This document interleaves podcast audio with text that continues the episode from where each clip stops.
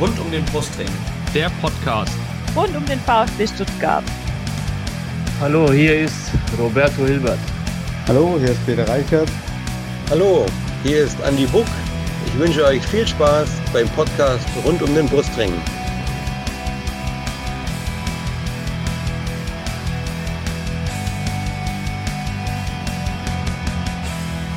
Herzlich willkommen zum Podcast rund um den Brustring. Mein Name ist Lennart. Und mein Name ist Yannick. Und dies ist Folge 106 unseres Podcasts. Wir müssen heute mal wieder, wie das bei der letzten englischen Woche auch war, über zwei Niederlagen des VfB reden, nämlich einmal das 1 2 Pokalachtelfinale gegen Borussia Mönchengladbach vergangenen Mittwoch und dann ja, das 2 zu 5 in Leverkusen am 20. Bundesligaspieltag am vergangenen Samstag. Wir haben diesmal drei Gäste bei uns. Ähm, zwei Gäste von der Rheinischen Post, nämlich einmal den Gladbach-Experten der Rheinischen Post, Carsten Kellermann. Hallo. Hi, hallo.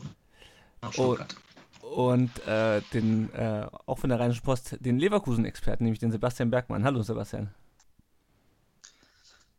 Hi. Und äh, natürlich haben wir wie immer auch einen VfB-Fan zu Gast. Und das ist diesmal der Nikolai. Hallo Nikolai. Hi, Servus, freut mich hier zu sein. Ja, und bevor wir über diese beiden aus VfB-Sicht nicht so schönen äh, Spiele reden, wollen wir natürlich erstmal unsere Gäste vorstellen. Dafür übergebe ich natürlich wie immer an den Yannick, ähm, der ein paar Fragen an unsere Gäste los wird. Ja, sehr gerne. Ähm, guten Abend auch noch von meiner Seite. Ähm, und wir beginnen mit der Fraktion aus dem Rheinland, aus dem wunderschönen Rheinland. Ähm, Carsten, Sebastian, ich stelle jetzt mal die Frage an euch beide. Ihr dürft euch dann aussuchen, wer anfängt. Wie ist denn euer Verhältnis? Ihr seid ja beides Journalisten zu euren Vereinen, sage ich jetzt mal, zu also Gladbach und Leverkusen. Seid ihr Privatfans von anderen Vereinen oder wie steht ihr da dazu? Ja, soll ich starten, Carsten? Ja. Hau rein, hau rein. Okay, alles klar. Nee, also ähm, ich bin tatsächlich kein Leverkusen-Fan, ähm, sondern begleite den Verein halt für die Rheinische Post seit vier Jahren jetzt fast. Ja, doch, seit etwas mehr als vier Jahren. Äh, Anfang 2017 bin ich eingestiegen mit dem Trainingslager damals in den USA. Da war noch Roger Schmidt. Fühlt sich jetzt inzwischen an wie eine halbe Ewigkeit, mhm. aber ja. Ähm, seitdem halt, äh, ja, begleite ich Bayer bei allen Spielen und äh, ja, aber als Fan, äh, nee, würde ich mich nicht bezeichnen. Ja, also ich bin schon etwas länger dabei. Seit äh, 1999 äh, schaue ich mir Gladbach an, damals eingestiegen in der zweiten Liga. Tatsächlich also in einer anderen Welt, das darf mhm. man ja ganz klar sagen. Trainer war damals noch Bonhoff, Gladbach war gerade abgestiegen, ziemlich am Boden. Gespielt wurde noch auf dem altehrwürdigen Bökelberg. Und äh, ja, das ist ja so eine Sache mit dem Fan sein. Ich meine, wenn du 20 Jahre einen Verein begleitest, erlebst du halt viel, aber ich glaube, das ist bei allen Dingen so, wenn man sie professionell begleitet, ähm, dass man dann auch eine gewisse Distanz da drin hat und das, was ihr als Fan sein bezeichnet würdet, einfach gar nicht möglich ist. Mhm. Weil, man, weil man halt vieles mitbekommt mhm. und es ja auch immer dann ähm, möglichst objektiv einschätzen muss und soll. Und klar, sind immer Emotionen dabei und natürlich ist es, äh, ich glaube, Sebastian, das spreche für uns beide, natürlich ganz gut, wenn der Verein erfolgreich ist, weil man sieht halt gerne gute Spiele. Ich meine, es ist halt ein Unterschied, ob ich nach Chemnitz in die zweite Liga fahre oder irgendwo in die Champions League äh, nach Barcelona oder, oder Madrid oder sowas. Ne? Ich, ich wollte gerade sagen. Sag es. Ach so, nee, ich wollte nur sagen, das brauchen wir, glaube ich, nicht drüber diskutieren, dass wir ja auch irgendwie intern so dieses kleine Duell immer am Laufen haben, ähm, äh, welche Mannschaft schafft es in die Champions League und äh, klar, da muss ich natürlich auch mitgeben, dass wir lieber dann ähm, Mailand oder Madrid sehen, als äh, ja, dann doch einige Exoten in der Europa League. Mhm. Okay, das können wir gut nachvollziehen in Stuttgart. Ja, wir würden auch mal ähm, gerne gibt's Exoten in der Europa League sehen. ja. Vor allem mal wieder Europa League. Ja. Vor allem, weil ihr dann selber ein Exot wäret inzwischen, was? Ja, wahrscheinlich. Wahrscheinlich. Ja. Ja, bei den meisten schon. Ähm, trotzdem noch ein bisschen so die provokante Frage: Seid ihr Fans privat von anderen Vereinen oder gibt es da Vereine, denen ihr die Daumen haltet als Privatperson? Geht das? Also, wenn ich das jetzt sage, dann werde ich wahrscheinlich hier gleich weggeschaltet. Weil ich finde tatsächlich äh, 1899 Hoffenheim äh, nicht schlecht. Denn äh, mir gefällt grundsätzlich, ich höre schon, dass da vorne die Stricke rausgeholt werden. und äh, man hier ein Daisy Damagoo machen will. Nein, nein, was mir an Hoffenheim gefällt, ist äh, äh, dass, dass dort offensiver Fußball gespielt wird. Äh, normalerweise, dass, dass der Verein natürlich seine Dellen hat, zeigt ja auch, dass da nicht auf Teufel komm raus äh, mit Geld gepempert wird. Aber ich weiß natürlich auch, dass es einem Traditionsverein wie dem VfB Stuttgart natürlich oder dem Karlsruhe SC oder dem 1. FC Kaiserslautern natürlich ungefähr der größte Dorn im Auge, im Herzen, wo auch immer ist, äh, den es geben kann. Aber äh, wie gesagt, äh, wenn es mal um äh, Fußball geht, offensiven Fußball, das war ja das, wie Hoffenheim damals in die, in die Bundesliga hochgekommen ist. Ralf Rangnick mit vielen guten Ideen ist ja auch ein Name in Stuttgart. Äh, von daher tut es mir wirklich leid. Und wenn ich, der Verein, den ich sehr sympathisch finde, ist der VfL Bochum. Also ein Verein, der schönerweise wieder in die Bundesliga aufsteigen sollte. Cooles Stadion. Mhm. Und da habe ich dann auch irgendwann in den 80ern mein erstes Gladbach-Spiel gesehen, ein 1 zu 1 damals im Bochumer Ruhrstadion. Sehr schön. An das Stadion haben wir Stuttgarter auch gute Erinnerungen. Also. ja. Ja, ihr seid dort Meister geworden. Mit einer genau, überragenden richtig. Parade von Timo Hildebrand in der, glaube ich, zehnten Minute der Nachspielzeit. Äh, da habe ich zuletzt noch mit einem Tor, Gladbachs Torwarttrainer Steffen Krebs drüber gesprochen, der äh, da, da, hat ja früher auch beim VfB gewirkt und äh, Timo Hildebrand hat damals ja die Meisterschaft festgehalten. So kann man ja. das, glaube ich, sagen, oder? Das kann man so sagen. Definitiv, ja. Also das war ein entscheidender Moment und ich glaube, jeder VfB-Fan kriegt da heute noch feuchte Augen, wenn er daran zurückdenkt. Das ist ein toller Moment ja, und damit hat man ja die Verbindung in Gladbach. Gladbach hat ja in Bochum in der Relegation durch ein 1 zu 1 äh, den Abstieg endgültig abgewendet. Und äh, ja, ich meine, das sind dann halt die Stadien, wo man, glaube ich, äh, dann als Club auch immer wieder gerne hinkommt. Ja, ja, ja. ja schon wieder ganz klar. Sebastian, ähm, möchtest du dich dann noch als. ja. ja, ich, ich hatte es ich halte es privat mit dem MSV Duisburg. Das heißt, ich habe eigentlich ähm, ja, beim oh. privaten Fansein gerade nichts viel mit der Bundesliga oh zu tun. oh. ähm, ja, sind auch äh, schwere Zeiten, sage ich mal. Ähm, ich weiß gar nicht, wann Duisburg und Stuttgart das letzte Mal aufeinander getroffen sind. Könnte, 2, könnte schon wieder ein paar Jährchen her sein. Ja, 2-8, glaube ich. Ähm, ja, aber ich bin halt Duisburger und dann als, als Kind schon ähm, ins Wedau-Stadion damals noch gegangen und war natürlich in den 90ern auch gerade eine ziemlich gute Phase beim MSV mit dem Pokalfinale dann 98, das äh, ja unberechtigterweise an den FC Bayern ging. Aber ähm, ja, in den letzten Jahren ging es dann ja immer auf und ab, ähm, aber dann nicht mehr zwischen erster und zweiter, sondern eher zwischen zweiter und dritter Liga. Und ja, aber wie ist es? Äh, man sucht sich immer aus, sondern man findet irgendwie zu ihm. Und so war es bei mir halt auch. Mhm. Ja. Okay. Aber durchaus Duisburg ja ein Verein, der eine Menge Tradition und Geschichte hat. Und wir drücken auch in Stuttgart, oder viele in Stuttgart drücken auch die Daumen, dass es da bald mal wieder aufwärts geht. An der Wedau oder im Wedau-Stadion. Ja. Ich glaube, momentan seid ihr am Abstiegskampf, ne? Äh, ja, genau. Jetzt ist leider das Spiel ähm, am Montagabend in Saarbrücken äh, wegen des Unwetters ausgefallen. Ähm, da hätte man mit dem Sieg tatsächlich mal die Abstiegsränge verlassen können. Mhm. Aber gut, müssen wir noch ein bisschen warten. Aber deswegen bin ich natürlich auch absolut äh, dafür, dass die Traditionsvereine wieder in der ersten Bundesliga spielen. Sehr gut. Ja, ähm, dann stelle ich noch unsere drei traditionellen Fragen, ähm, die wir jedem Gast stellen. Und Sebastian, weil du gerade so schön erzählt hast, darfst du anfangen anfangen. Ähm, dein erstes Spiel in einem Fußballstadion. Kannst dich also, daran noch erinnern? Das war wahrscheinlich in Duisburg. Genau, also es war auf jeden Fall in Duisburg. Ich kann nicht mehr zu 100% sagen, ob es das erste war, aber ich war Mitte der 90er. Ähm, müsste auch in der zweiten Liga gewesen sein, bei einem Spiel gegen Wattenscheid. Da habe ich irgendwie noch so ein bisschen lebhaft Erinnerung dran. Und äh, Tante war damals Ordnerin äh, beim MSV. Und es war ja nicht so, dass äh, äh, Stadion äh, jedes Mal ausverkauft gewesen wäre. Auch natürlich heute nicht, aber ähm, damals auch nicht. Und ähm, ja, dann sind wir dann halt mit meinem Vater dahin gefahren und ähm, ja, wenn dann der Anpfiff ertönt ist, sind wir dann zu meiner Tante, die dann Ordnerin war und hat dann unsere Tickets abgerissen. Und äh, dann waren wir auf der Haupttribüne und, Nicht schlecht. und haben dann ja die Duisburg-Spiele gesehen. Also kann gut sein, dass dieses eine Spiel gegen Wattenscheid war, dass das das erste war. Sehr, ein tolles Duell Duisburg-Wattenscheid. Kann man sich heutzutage gar nicht mehr vorstellen, aber wirklich toll. Ähm, dein erstes Trikot auch vom MSV? Äh, nee, tatsächlich vom FC Bayern. Ähm, oh. die, die, Nachbarn bei uns äh, sind Hardcore Bayern-Fans und äh, ja, die konnten es, glaube ich, nicht ertragen und, und haben alles Menschenmögliche versucht, mich zu einem Bayern-Fan Bayern zu machen.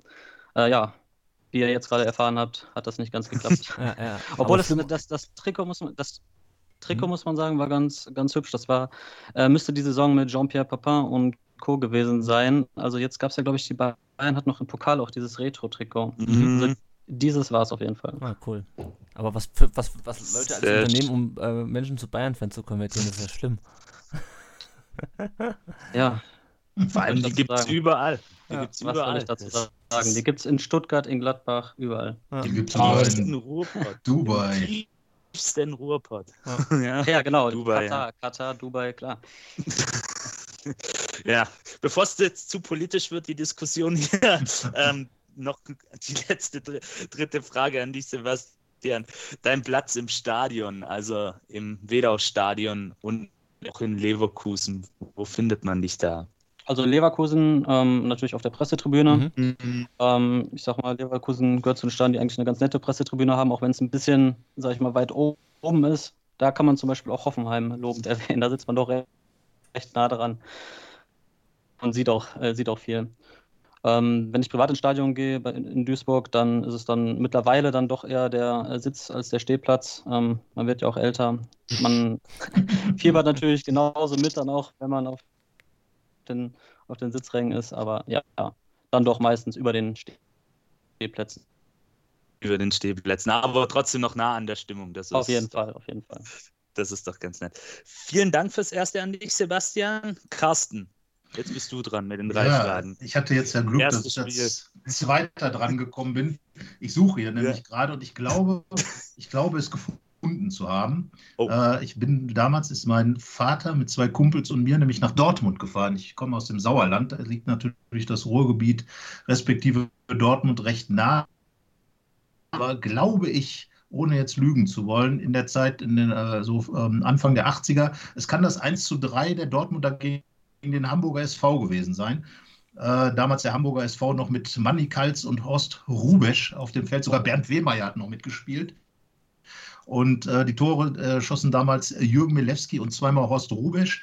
Und für BVB traf Rüdiger Abramczyk. Okay. Wird euch auch noch was sagen. Ja. Äh, muss in der Zeit gewesen sein, kann auch vielleicht ein, zwei Saisons später. Da hat der HSV auch jeweils in Dortmund gewonnen. Aber diese Granden haben da alle noch mitgespielt. Also ist, ist eine lange Zeit her. Und wie gesagt, das erste Gladbach-Spiel muss ein 1 zu 1 beim VfL Bochum gewesen sein. Auch damals, die Saison kann ich auf der Karte leider nicht erkennen. Ich wühle nämlich in meinen ganzen alten Fußballkarten rum. Da sind ein paar ganz nette dabei. Ähm, und äh, ja, 1 zu 1 Bochum-Gladbach, erste Gladbach-Spiel im Ruhrstadion Bochum. Also ich sagte es ja eben schon, ein interessantes Stadion, aber ich wundere mich, was ich so alles für Spiele gesehen habe. MSV Duisburg, gegen Preußen Münster 1 zu 3. Gutes Spiel. Irgendwann, irgendwann. Keine Zeit mehr drauf. Was habe ich hier noch? Also, äh, kein, es sind wirklich, und das sind alle Spiele, wo ich nicht als äh, Journalist war, sondern tatsächlich als, ja, ein Bekannter von mir war Schalke-Fan damals, ist er immer noch. Äh, damals oh sind wir zu fast jedem Schalke-Spiel in der zweiten Liga gefahren. Also, äh, oder hier, ZSK Moskau gegen Glasgow Rangers 1992 im Bur Bur Bochumer Ruhrstadion auch. Damals wurde das Spiel dort ausgetragen, aus welchen Gründen auch immer. Champions League schon. Also sind ein paar nette Sachen dabei, aber erstes Spiel könnte gut gewesen sein. Dortmund HSV in dem Jahr, was ich sage. Und äh, da habe ich dann noch Tore von Horst Rubesch gesehen. Damals ganz einfach: Banane Money, Kopfball Horst. Lang, lang ist es her. Also ja. erstmal vielen Dank für diese Zeitreise zurück, hey. Das ist ja echt legendäre Namen. Wahnsinn, oder? Ja, ich meine, dann war ja noch Hermann Ohlicher und Helmut Rohleder und Dieter Müller und so. Ne? Das sind ja eure Namen aus der Zeit. Das, das sind unsere Namen. Asger Sigor Winson. Ja. Und Horst Köppel. Kennt ihr ja. den noch? Horst Köppel, ja. Ja, selbst, haben, äh, tatsächlich vor dem, äh, vor dem Spiel bei euch, also beim VfB, vor dem Pokalspiel mit Horst Köppel ein Interview gemacht und äh, er hat sehr geschwärmt von von äh, der Mannschaft, von der jungen Mannschaft, von, von eurem Trainer, der Art und Weise, wie Stuttgart spielt, hat aber auch ein bisschen geschimpft über die internen Querelen, hat gewarnt, Vorsicht, irgendwann kommt so ein Scheiß auf den Platz an und ähm, dann könnte es richtig äh, schlecht auch laufen. Also hat geraten, möglichst schnell alles in die Ruhe zu kriegen. Und ähm, ja, er ist ja, äh, hat ja für beide Clubs, für Borussia Mönchengladbach, sowohl für Stuttgart auch zweimal gespielt, ist ja zwischendurch nochmal zum VfB zurückgewechselt, zu seinem Heimatverein. Und äh, weil lustigerweise hat er weniger Spiele gemacht, aber fast genauso viele Tore für Stuttgart. Das ist gute Kombi, sagen. Ja, tatsächlich, er war sehr erfolg erfolgreich und er ist auch gebürtiger Schwabe und er Stuttgart, sein, kommt aus der Jugend, ja. Ja, kommt aus der Jugend, war, glaube ich, auch eines der ersten richtig großen Talente Ende der 60er. Also, das ist wirklich ein Name, der vor allem bei älteren VfB-Fans auch noch für Freude sorgt heutzutage. Ja. Ähm, dann erstes Trikot und dein Platz im Stadion. Da darfst du dir jetzt aussuchen, in welchem. In Gladbach wird es wahrscheinlich bei dir auch die Pressetribüne sein. Genau. Also äh, da hatte ich ja tatsächlich zwei noch den Bökelberg, da saß man, äh, Sebastian hat ja gerade schon gesagt, hoch oben. Äh, ich glaube, der Bökelberg hat das alles nochmal getoppt, da hing man quasi unterm Dach. Und äh, ja, jetzt im, im Borussia Park natürlich die, die normale Pressetribüne. Wir haben gute Plätze als Rheinische Post, Höhe, Mittellinie. Ähm, besser geht es ja nicht. Der Vorteil zum Beispiel gegenüber dem Stuttgarter Stadion ist ja, da sitzt man als Gästejournalist immer direkt vor der ersten Fanreihe. Ich muss ja sagen, ähm, eure Fans sind extrem kritisch. Also ich sag mal, wenn nach 70 Sekunden noch 0-0 steht, dann hört man schon das erste schwäbische Grummeln im Hintergrund. Und ähm, also ähm, Tja, also wie gesagt, da muss die Mannschaft schon einiges bringen, aber das, das ist halt dann die Nähe zu den Fans. In Darmstadt sitzt man direkt neben der Ultra, neben dem Ultra-Block. Das ist jetzt etwas schwieriger, weil da hört man halt immer nur irgendwelches Gesinge. Aber naja, aber in Gladbach ist alles ruhig und geflissentlich. Und das erste Trikot, ich habe es eben schon Sebastian erzählt, äh, auch schon lange her, damals im Urlaub gewesen und äh, mit den Eltern und dann äh, eine Familie kennengelernt aus äh, Dorsten, Wulfen, das ist auch so oft zwischen dem Ruhrgebiet und dem Münsterland. Und ähm, in der Ecke hat heute Herr Rosin, den mag man vielleicht kennen, sein Restaurant. Mhm. Und äh, dieser Mensch hat bei, war ein Vertreter, äh, war Datsun-Vertreter. Und Datsun war damals Hauptsponsor eines Vereins namens Borussia Mönchengladbach. Mhm. Und mir wurde ein solches Trikot übereignet. Und fortan hatte man dann eben auch äh, Sympathien für Gladbach. Zumal auch, äh, das muss man sagen, im Sauerland, wenn dort die Leute äh, sind natürlich dort hauptsächlich Schalke. Damals dort der größte Schalke-Fanclub der Welt oder Borussia Dortmund. Bayern München gibt es überall. Es gab aber auch einen VfB Stuttgart-Fan. Ein. Einen einzigen VfB Stuttgart-Fan. Also auch, auch dort äh, ist das vertreten. Und ja, dann die Gladbacher sind da auch nicht so klein vertreten. Es gibt auch dort Fanclubs, die gibt es ja fast überall von Gladbach. Äh, eine, du wohnst, glaube ich, in Darmstadt. Ähm, mhm. Dort gibt's, ist ja sogar der größte aktuelle Gladbach-Fanclub beheimatet oder mhm. hat seine Base da, die Odenwälder Fohlen. Ja, ja, ja, die sagen mir was. Über 600 äh, Mitgliedern. Genau, ja, man kommt kaum an dem vorbei, wenn man in irgendeiner Form soziale Netzwerke nutzt. Ähm, aber naja, die Welt ist halt klein und ähm, das erste Trikot war somit ein Datsun-Trikot von Borussia Mönchengladbach, dummerweise abhanden gekommen. Sehr schade, das wäre heute einiges wert, mental yes. sowie auch finanziell. Genau. Aber vielen Dank auch für die kleine Zeitreise, die du uns da gerade ermöglicht hast mit deinen Geschichten und Anekdoten. Ähm, Nikolai, bist du noch hier? Bist du noch in der Runde? Jetzt bist du bin dran. jetzt äh, noch ein bisschen äh, weg von den ganzen Stories hier von Carsten, die sehr schön waren. Aber ja. ich bin da noch, ja. Du bist da, wunderbar. Dann, dann kommen wir auch zu dir. Wie bist du VfB-Fan geworden? Ich glaube auch sehr klassisch, wie viele einfach über die Eltern mit ins Stadion genommen, äh, beeindruckt von der Szenerie, von der Stimmung, vom Spiel. Und ja, aber bei mir war es ein bisschen anders, weil bei mir kommen wir leider auch nicht am FC Bayern München vorbei, weil mein Vater ist Bayern München-Fan und meine Mutter oder ganze Familie mütterlich, mütterlicherseits ist Stuttgart-Fan. Und ja, da gab es dann bei uns so einen kleinen Machtkampf, sage ich mal, fast zur aktuellen Lage. Und ja, am Ende ist dann Stuttgart geworden, einfach weil Stuttgart näher ist, von wo ich wohne und dann da ein Stadion. Und ja, gute Entscheidung, Nikolai, auch wenn es manchmal schwer ist. Keine. Bleib, bleib standhaft. Versuche mit äh, Trikots, hier Stuttgart, ja. hier die Bayern-Hose, komm. Man, Aber man wenn merkt dann Stuttgart Parallelen zwischen unseren Gästen heute Ja. der Abend. Sehr schön. Ähm, dein erstes Spiel, kannst du dich daran noch erinnern? Mir ist ja noch nicht so lange her wie bei den anderen Gästen hier. Ähm, ich kann mich da noch erinnern. Ich habe jetzt auch natürlich, weil ich euren Podcast sehr gerne höre und auch die drei Fragen kennen, mal ein bisschen rausgesucht. Und es war tatsächlich ein Wo- Wolfsburg-Spiel. Ich kann mich an die Saison nicht mehr ganz erinnern. Ich war 10 und 10 äh, oder 8, 10 bis 8 Jahre alt. Und ja, das war gegen Wolfsburg. 3-2 ging es leider am Ende aus. Wir haben noch sehr spät den Ausgleich geschossen, aber dann in der Nachspielzeit das 3-2 kassiert. Das müsste sogar noch Ivica Olic geschossen haben, aber ich bin mir nicht mehr sicher. Mhm. Okay. Ähm, dein erstes Trikot vom VfB. Nicht von den Bayern, vom VfB. So VfB, äh, ja. Äh, dann ein äh, von Mario Gomez, das haben, glaube ich, auch ganz viele gesagt. Ja, Eben, ich glaube, auch aus der Meistersaison äh, mit Gazi vorne als Hauptsponsor drauf, schwarz und dann gelbe Streifen, so. Ja, ja Ma. Mario Gomez tatsächlich bei den Trikots der Stuttgart-Fans sehr, sehr beliebt. Ja, Ich glaube auch auf Platz Gazi eins. müsste ein paar Jahre später gewesen sein, glaube ich, ne? Ja. Und ich glaube, Gomez hat auch mit, nicht mit Gazi gespielt. Kann auch noch EMBW gewesen Ja, ich glaube auch. sein. Oder ENBW, ja, es war schwarzes ENBW. Trikot mit äh, Gomez drauf. Ja. Ich glaube, ich weiß, welches du meinst. Alles gut. Das ist auch der wichtigere Ähm, Name, der hinten drauf steht, nicht der Sponsor. Ja, genau. Ge genau, richtig. Ähm, dein Platz im Stadion, Nikolai, wenn wir denn alle wieder gehen dürfen, wo kann man dich denn finden im Neckarstadion? Hast du einen festen Platz oder wechselst du?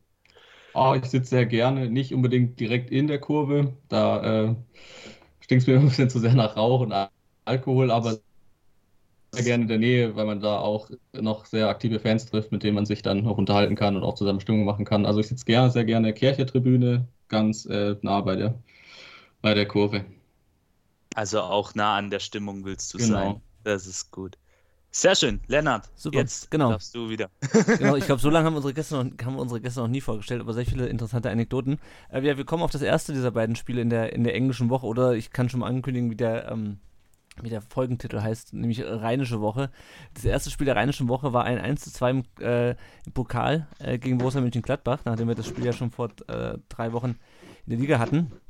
Äh, kurze Aufstellung. Äh, Pretlo hat diesmal gespielt, wie was ja schon erwartet wurde. Wir, mü- müssen wir gleich noch drüber reden. Ähm, die Davi hat statt Castro gespielt. Castro hatte sich ja im letzten Ligaspiel äh, gegen Mainz verletzt in seinem 400. Bundesliga-Einsatz.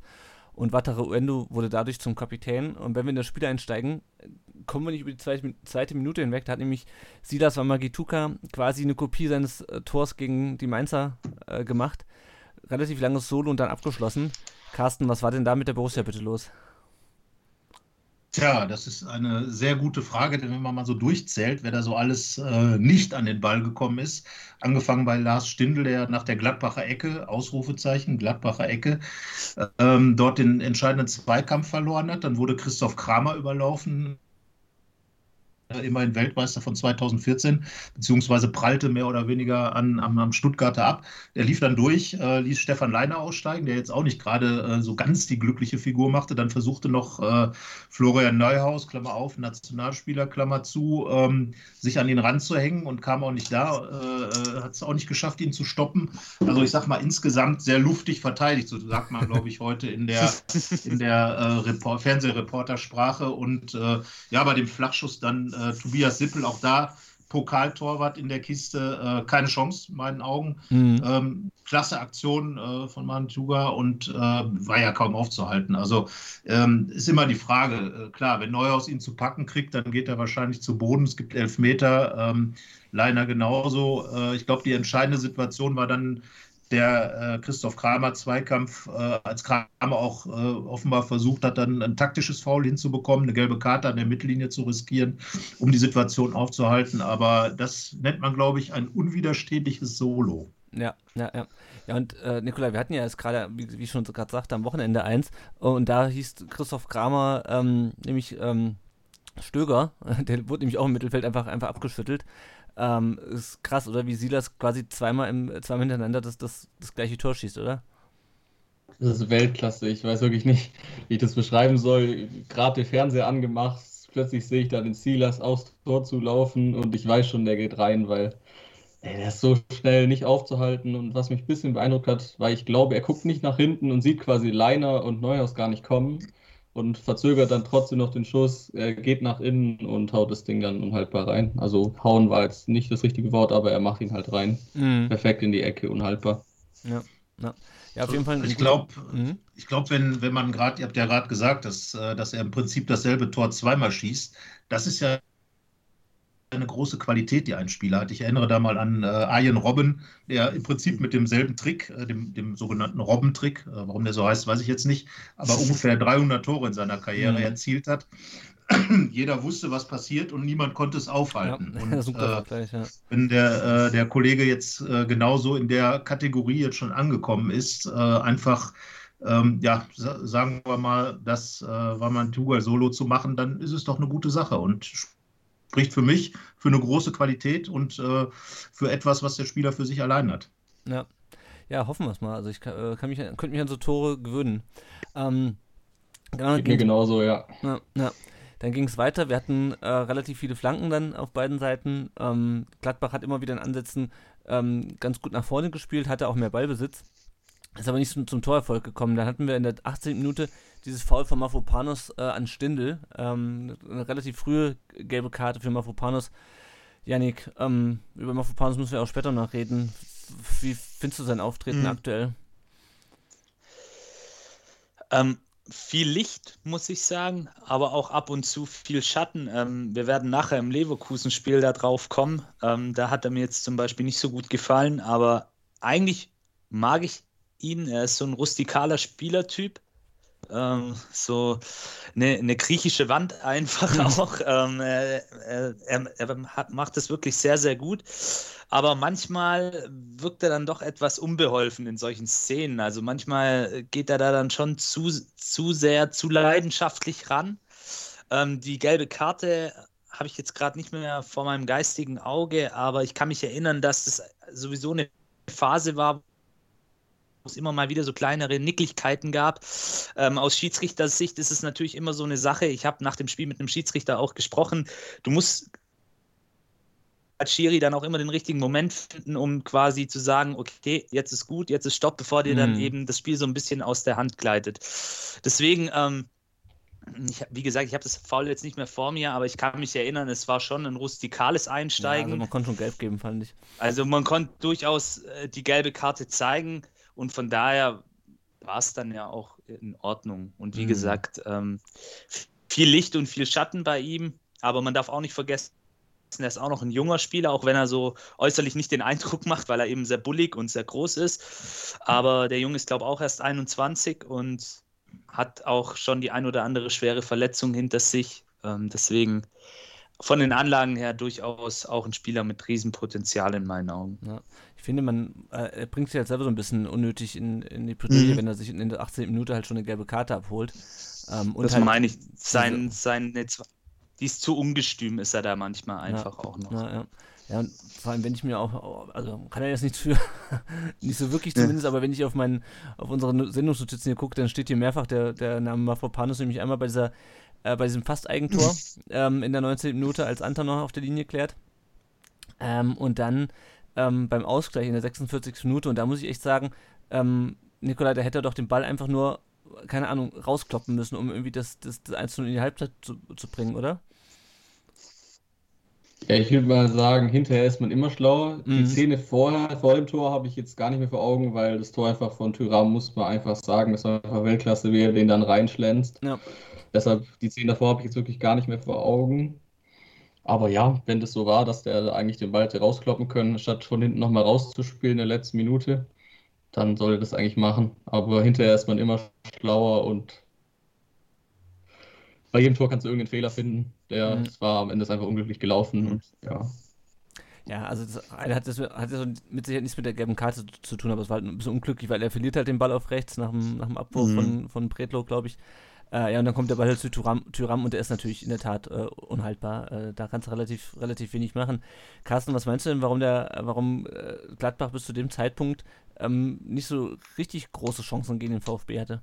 Lag das am Gladbach oder lag das eher am, an der Verteidigung? Also ich glaube, ähm, also zum einen ist es ja so, dass, äh, dass der VfB es einfach richtig gut gemacht hat. Ähm, ich glaube, äh, für eine so junge Mannschaft äh, nach so einem frühen 1 zu 0 haben sie dann wirklich sich gut wieder aufgestellt, haben sich davon auch nicht blenden lassen, sondern, sondern haben die Gladbacher dann erstmal im Prinzip das Spiel machen lassen, was, was ja sowieso angesagt war, dass eben Gladbach das Spiel macht und der VfB dann versucht zu kontern. Ähm, wobei ich sagen muss, die Gladbacher sind ja ruhig geblieben und, und das war ihr großer Vorteil in dem Spiel. Ähm, sie haben sich einfach auf ihre Stärke verlassen und die haben sie dann in der, in der Nachspielzeit der ersten Halbzeit ausgespielt, wussten, dass sie diese Chancen bekommen werden und ähm, ich glaube, wir haben nachher geschrieben, dass sie schon das Spiel im Stil einer Spitzenmannschaft gewonnen haben. Also sie haben Stuttgart äh, das schnelle Tor natürlich zugelassen, haben sich dann aber, wie gesagt, nicht von ihrem Spielplan, von ihrem Matchplan abbringen lassen, sondern haben weiter ihr Ding gemacht, haben recht beharrlich angelaufen. Und, ich glaube, wenn man immer wieder so eine Abwehr wie die junge Abwehr der Stuttgarter anläuft, dann passieren genau solche Dinge, über die ihr gerade gesprochen habt. Aber ich möchte da noch, äh, bevor wir über Thürams äh, Klasse-Tor reden, nochmal über Lars Stindl sprechen. Mhm. Denn äh, dessen Pässe sind einfach die entscheidenden Situationen. Wenn man den Pass sich nochmal anschaut, der kam halt genau wieder in, in den richtigen Raum hinein und, und der Lars Stindl kommt ja vom Karlsruhe SC, ist auch großer KSC-Fan. Ich weiß, tut euch besonders weh, so etwas, aber da können wir ja nichts für, wenn die Spieler eine Vergangenheit haben. Äh,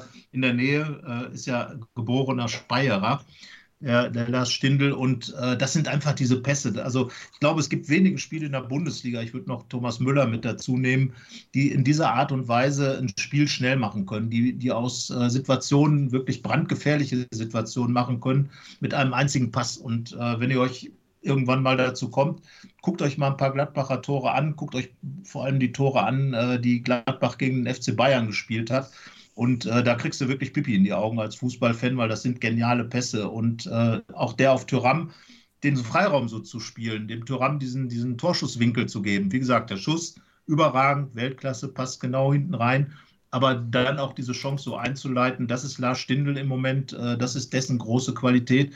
Das ist eine Qualität, die ihn auch dahin gebracht hat, zumindest im äh, Block möglicherweise eines ehemaligen Stuttgarters zu stehen. ja, ja, ja, also ich glaube, Stindel, auch wenn er KSC-Fan ist, hat, glaube ich, aber auch äh, ganz coole Ansichten zum Thema Fans. Äh, und so hatte ich neulich äh, gelesen. Also, ja, gibt immer zwei Seiten äh, zu sehen. Und der, guter, guter Kicker. Ja, also er ist ein großer, ein großer Fußballfan. Ich glaube, ja. das, äh, genau wie Christoph Kramer zum Beispiel auch, der teilweise noch eine Dauerkarte beim VfL Bochum hat. Das sind einfach Spieler, die die gerne auch in der Kurve stehen äh, würden. Und äh, wenn, sie, wenn sie jetzt keine äh, Fußballprofis wären, würden sie wahrscheinlich dann bei ihren Clubs äh, in der Kurve stehen. Und äh, ich glaube, das ist dann auch etwas, was diese Spieler dann noch auszeichnet, weil sie einfach äh, dann diese Bodenhaftung noch haben, die für Mannschaften wichtig sind. Du hast halt wirklich tolle Spieler. Ähm, oftmals, die aber vielleicht gar nicht so diesen, diesen Drive haben, äh, sich nochmal in diese Gedankenwelt reinzutun. Und wenn du mal in der Kurve gestanden hast, wenn du, wenn du weißt, wie da getickt wird und wie da ausgetickt wird, auch in manchen Szenen, dann hast du als Spieler, glaube ich, auch einfach einen Vorteil. Und wenn man ein paar von den äh, Spielern in der Mannschaft hat, äh, ist, glaube ich, immer von Vorteil. Und Lars Stindl ist halt einer, der Fußball wirklich äh, lebt und äh, dennoch aber auch wirklich ein großartiger äh, Fußballspieler ist. Hm, hm. Ja, gut, dann äh, kommen wir mal zurück aufs Spiel. Ähm, der VfB hätte ja fast noch das 2 0 eigentlich vor der Pause gemacht, wenn die Davi nicht, nicht knapp im Abseits gestanden hätte. Stattdessen gingen wir dann halt mit dem Unentschieden in die Pause. Förster kam dann für die Davi zur Halbzeit. Die Davi hatte, glaube ich, auch muskuläre Probleme und wird deswegen ähm, ausgewechselt. Dann hatten wir äh, in der 49. Minute noch eine gute Chance für den VfB, äh, wo Wamangituka leider wegrutscht, nachdem Förster äh, ihn ganz gut in Position gebracht hatte. Und dann haben wir eine Minute später ähm, noch einen Fall, wo jemand weggerutscht ist. In dem Fall, in dem Fall war es äh, unser Torwart Fabian Bredlow. Ähm, das 1 zu 2 von Player spreche ich natürlich an. Ähm, langer Ball hinter die Abwehr, Bredlow rennt raus, will dann zurück, rutscht dabei aus, ähm, hüpft hoch, ähm, um irgendwie Player noch den, den Lupfer irgendwie zu ähm, abzuschneiden. Äh, aber der macht es natürlich geschickt, geht um ihn rum und schießt dann aus Spitzenwinkel ein. Nikolai, was hätte Pretlo in der Situation besser machen können, deiner Meinung nach? Außer alles. Ich glaube, wir fangen erstmal gar nicht bei Pretlo an. Ne. ich glaube, da müssen wir schon ein bisschen früher anfangen, das äh, beim Abwehrverhalten nach hinten, wenn man vorne gerade eine gute Chance hatte. Das war einfach eine Fehlerkette. Am Ende ist Bredlo der, der halt blöd aussieht. mhm. würde ich sagen, natürlich, als erstes läuft er raus, äh, merkt, er kommt nicht hin, will nach hinten, rutscht aus. Es sieht halt es sieht wirklich maximal äh, unbeholfen und ungestüm aus.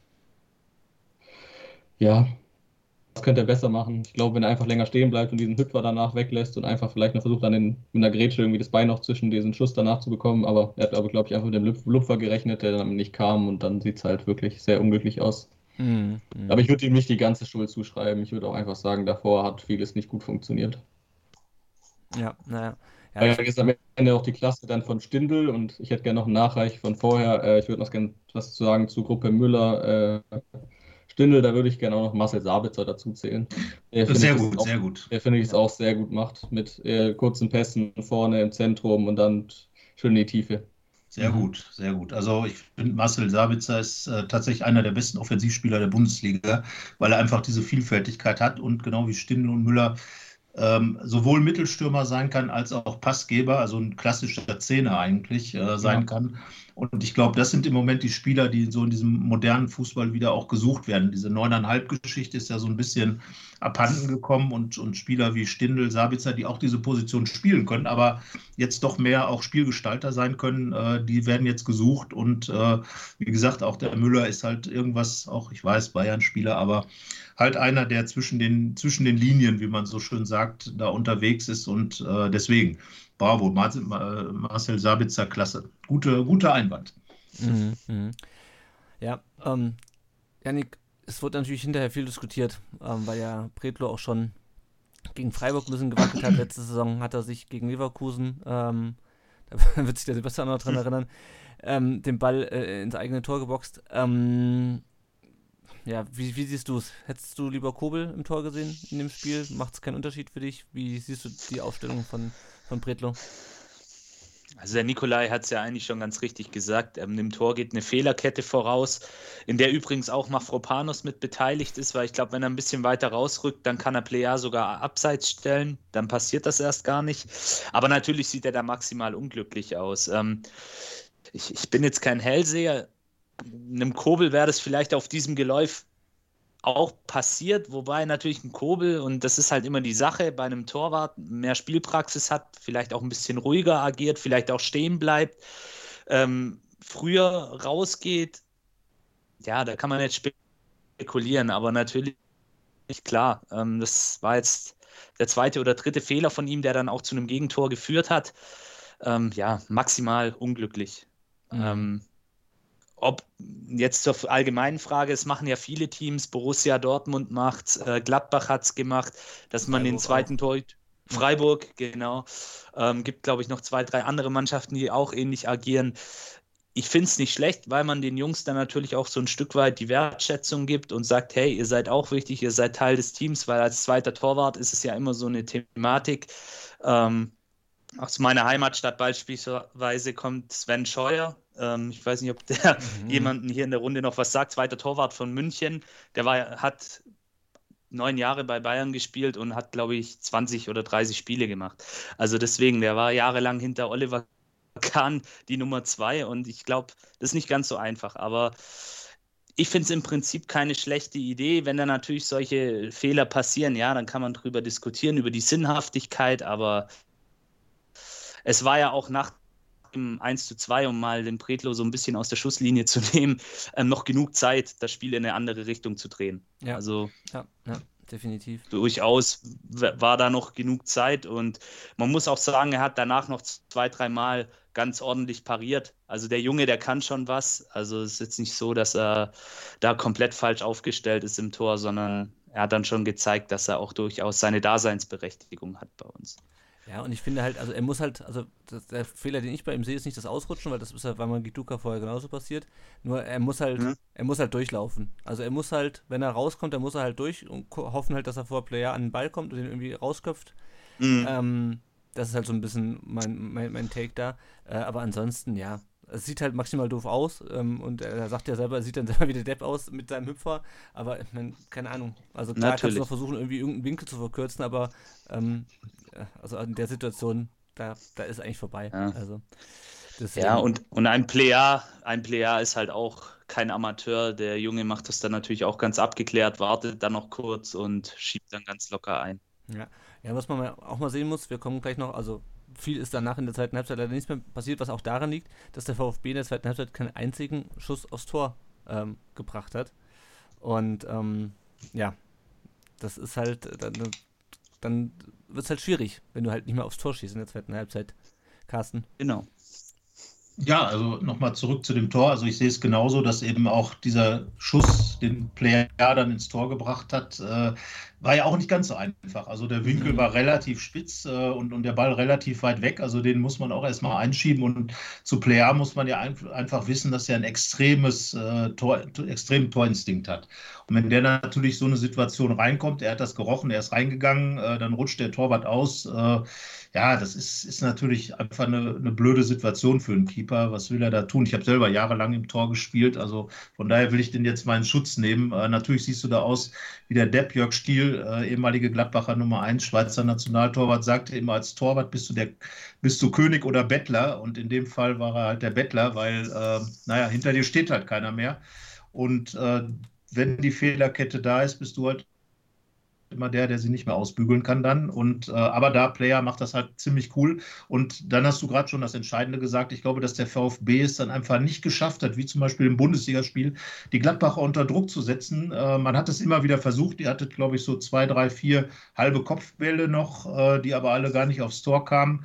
Dieser Druck, der erzeugt wird durch, durch scharfe Hereingaben, was, was Stuttgart ja in dem Bundesligaspiel immer wieder bis zur 96. Minute gemacht hat, immer wieder in den Strafraum räumen, das zermürbt ja auch eine Abwehr. Das Gleiche, was ich eben schon über Gladbach sagte, mit dem, äh, äh, mit dem Spiel, was man da hat, immer wieder anzulaufen, immer wieder Situationen zu kreieren. Und das war, glaube glaub ich, das Problem, was Stuttgart in dem Pokalspiel hatte, dass die Gladbacher das weiter vorne abgefedert haben und so diese Bälle nicht mehr in den Strafraum reinkamen.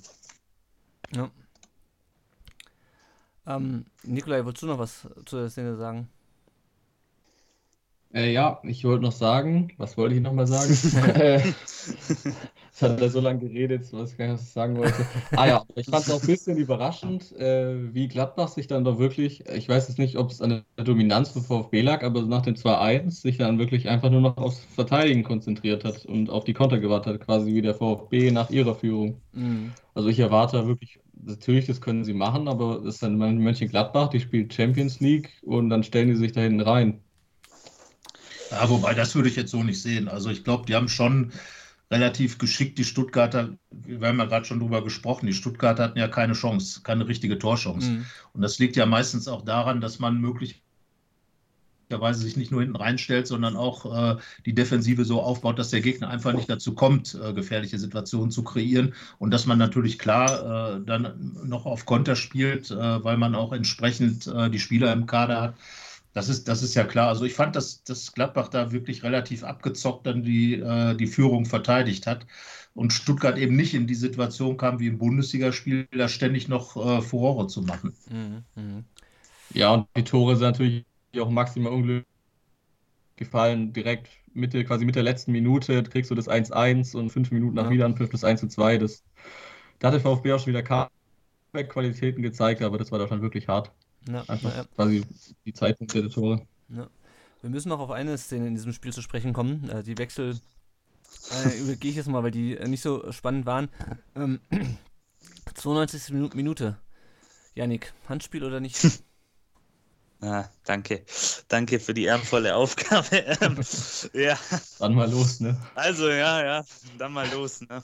Also am nächsten Tag, mein Kollege ist auch leidenschaftlicher Gladbach-Fan, also die gibt es auch hier bei uns im Südwesten. ähm, ja, wir haben sehr, sehr emotional das Ganze dann in der Zigarettenpause diskutiert und auch nachgestellt teilweise. Also Grüße gehen raus, falls er zuhört. War echt cool, können wir mal wieder machen.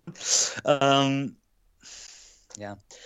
Handspiel ist, ist, also ich sag's mal so, ich kann mich an Szenen erinnern in der Bundesliga, in dieser Saison, in der letzten Saison, da wurde sowas gepfiffen.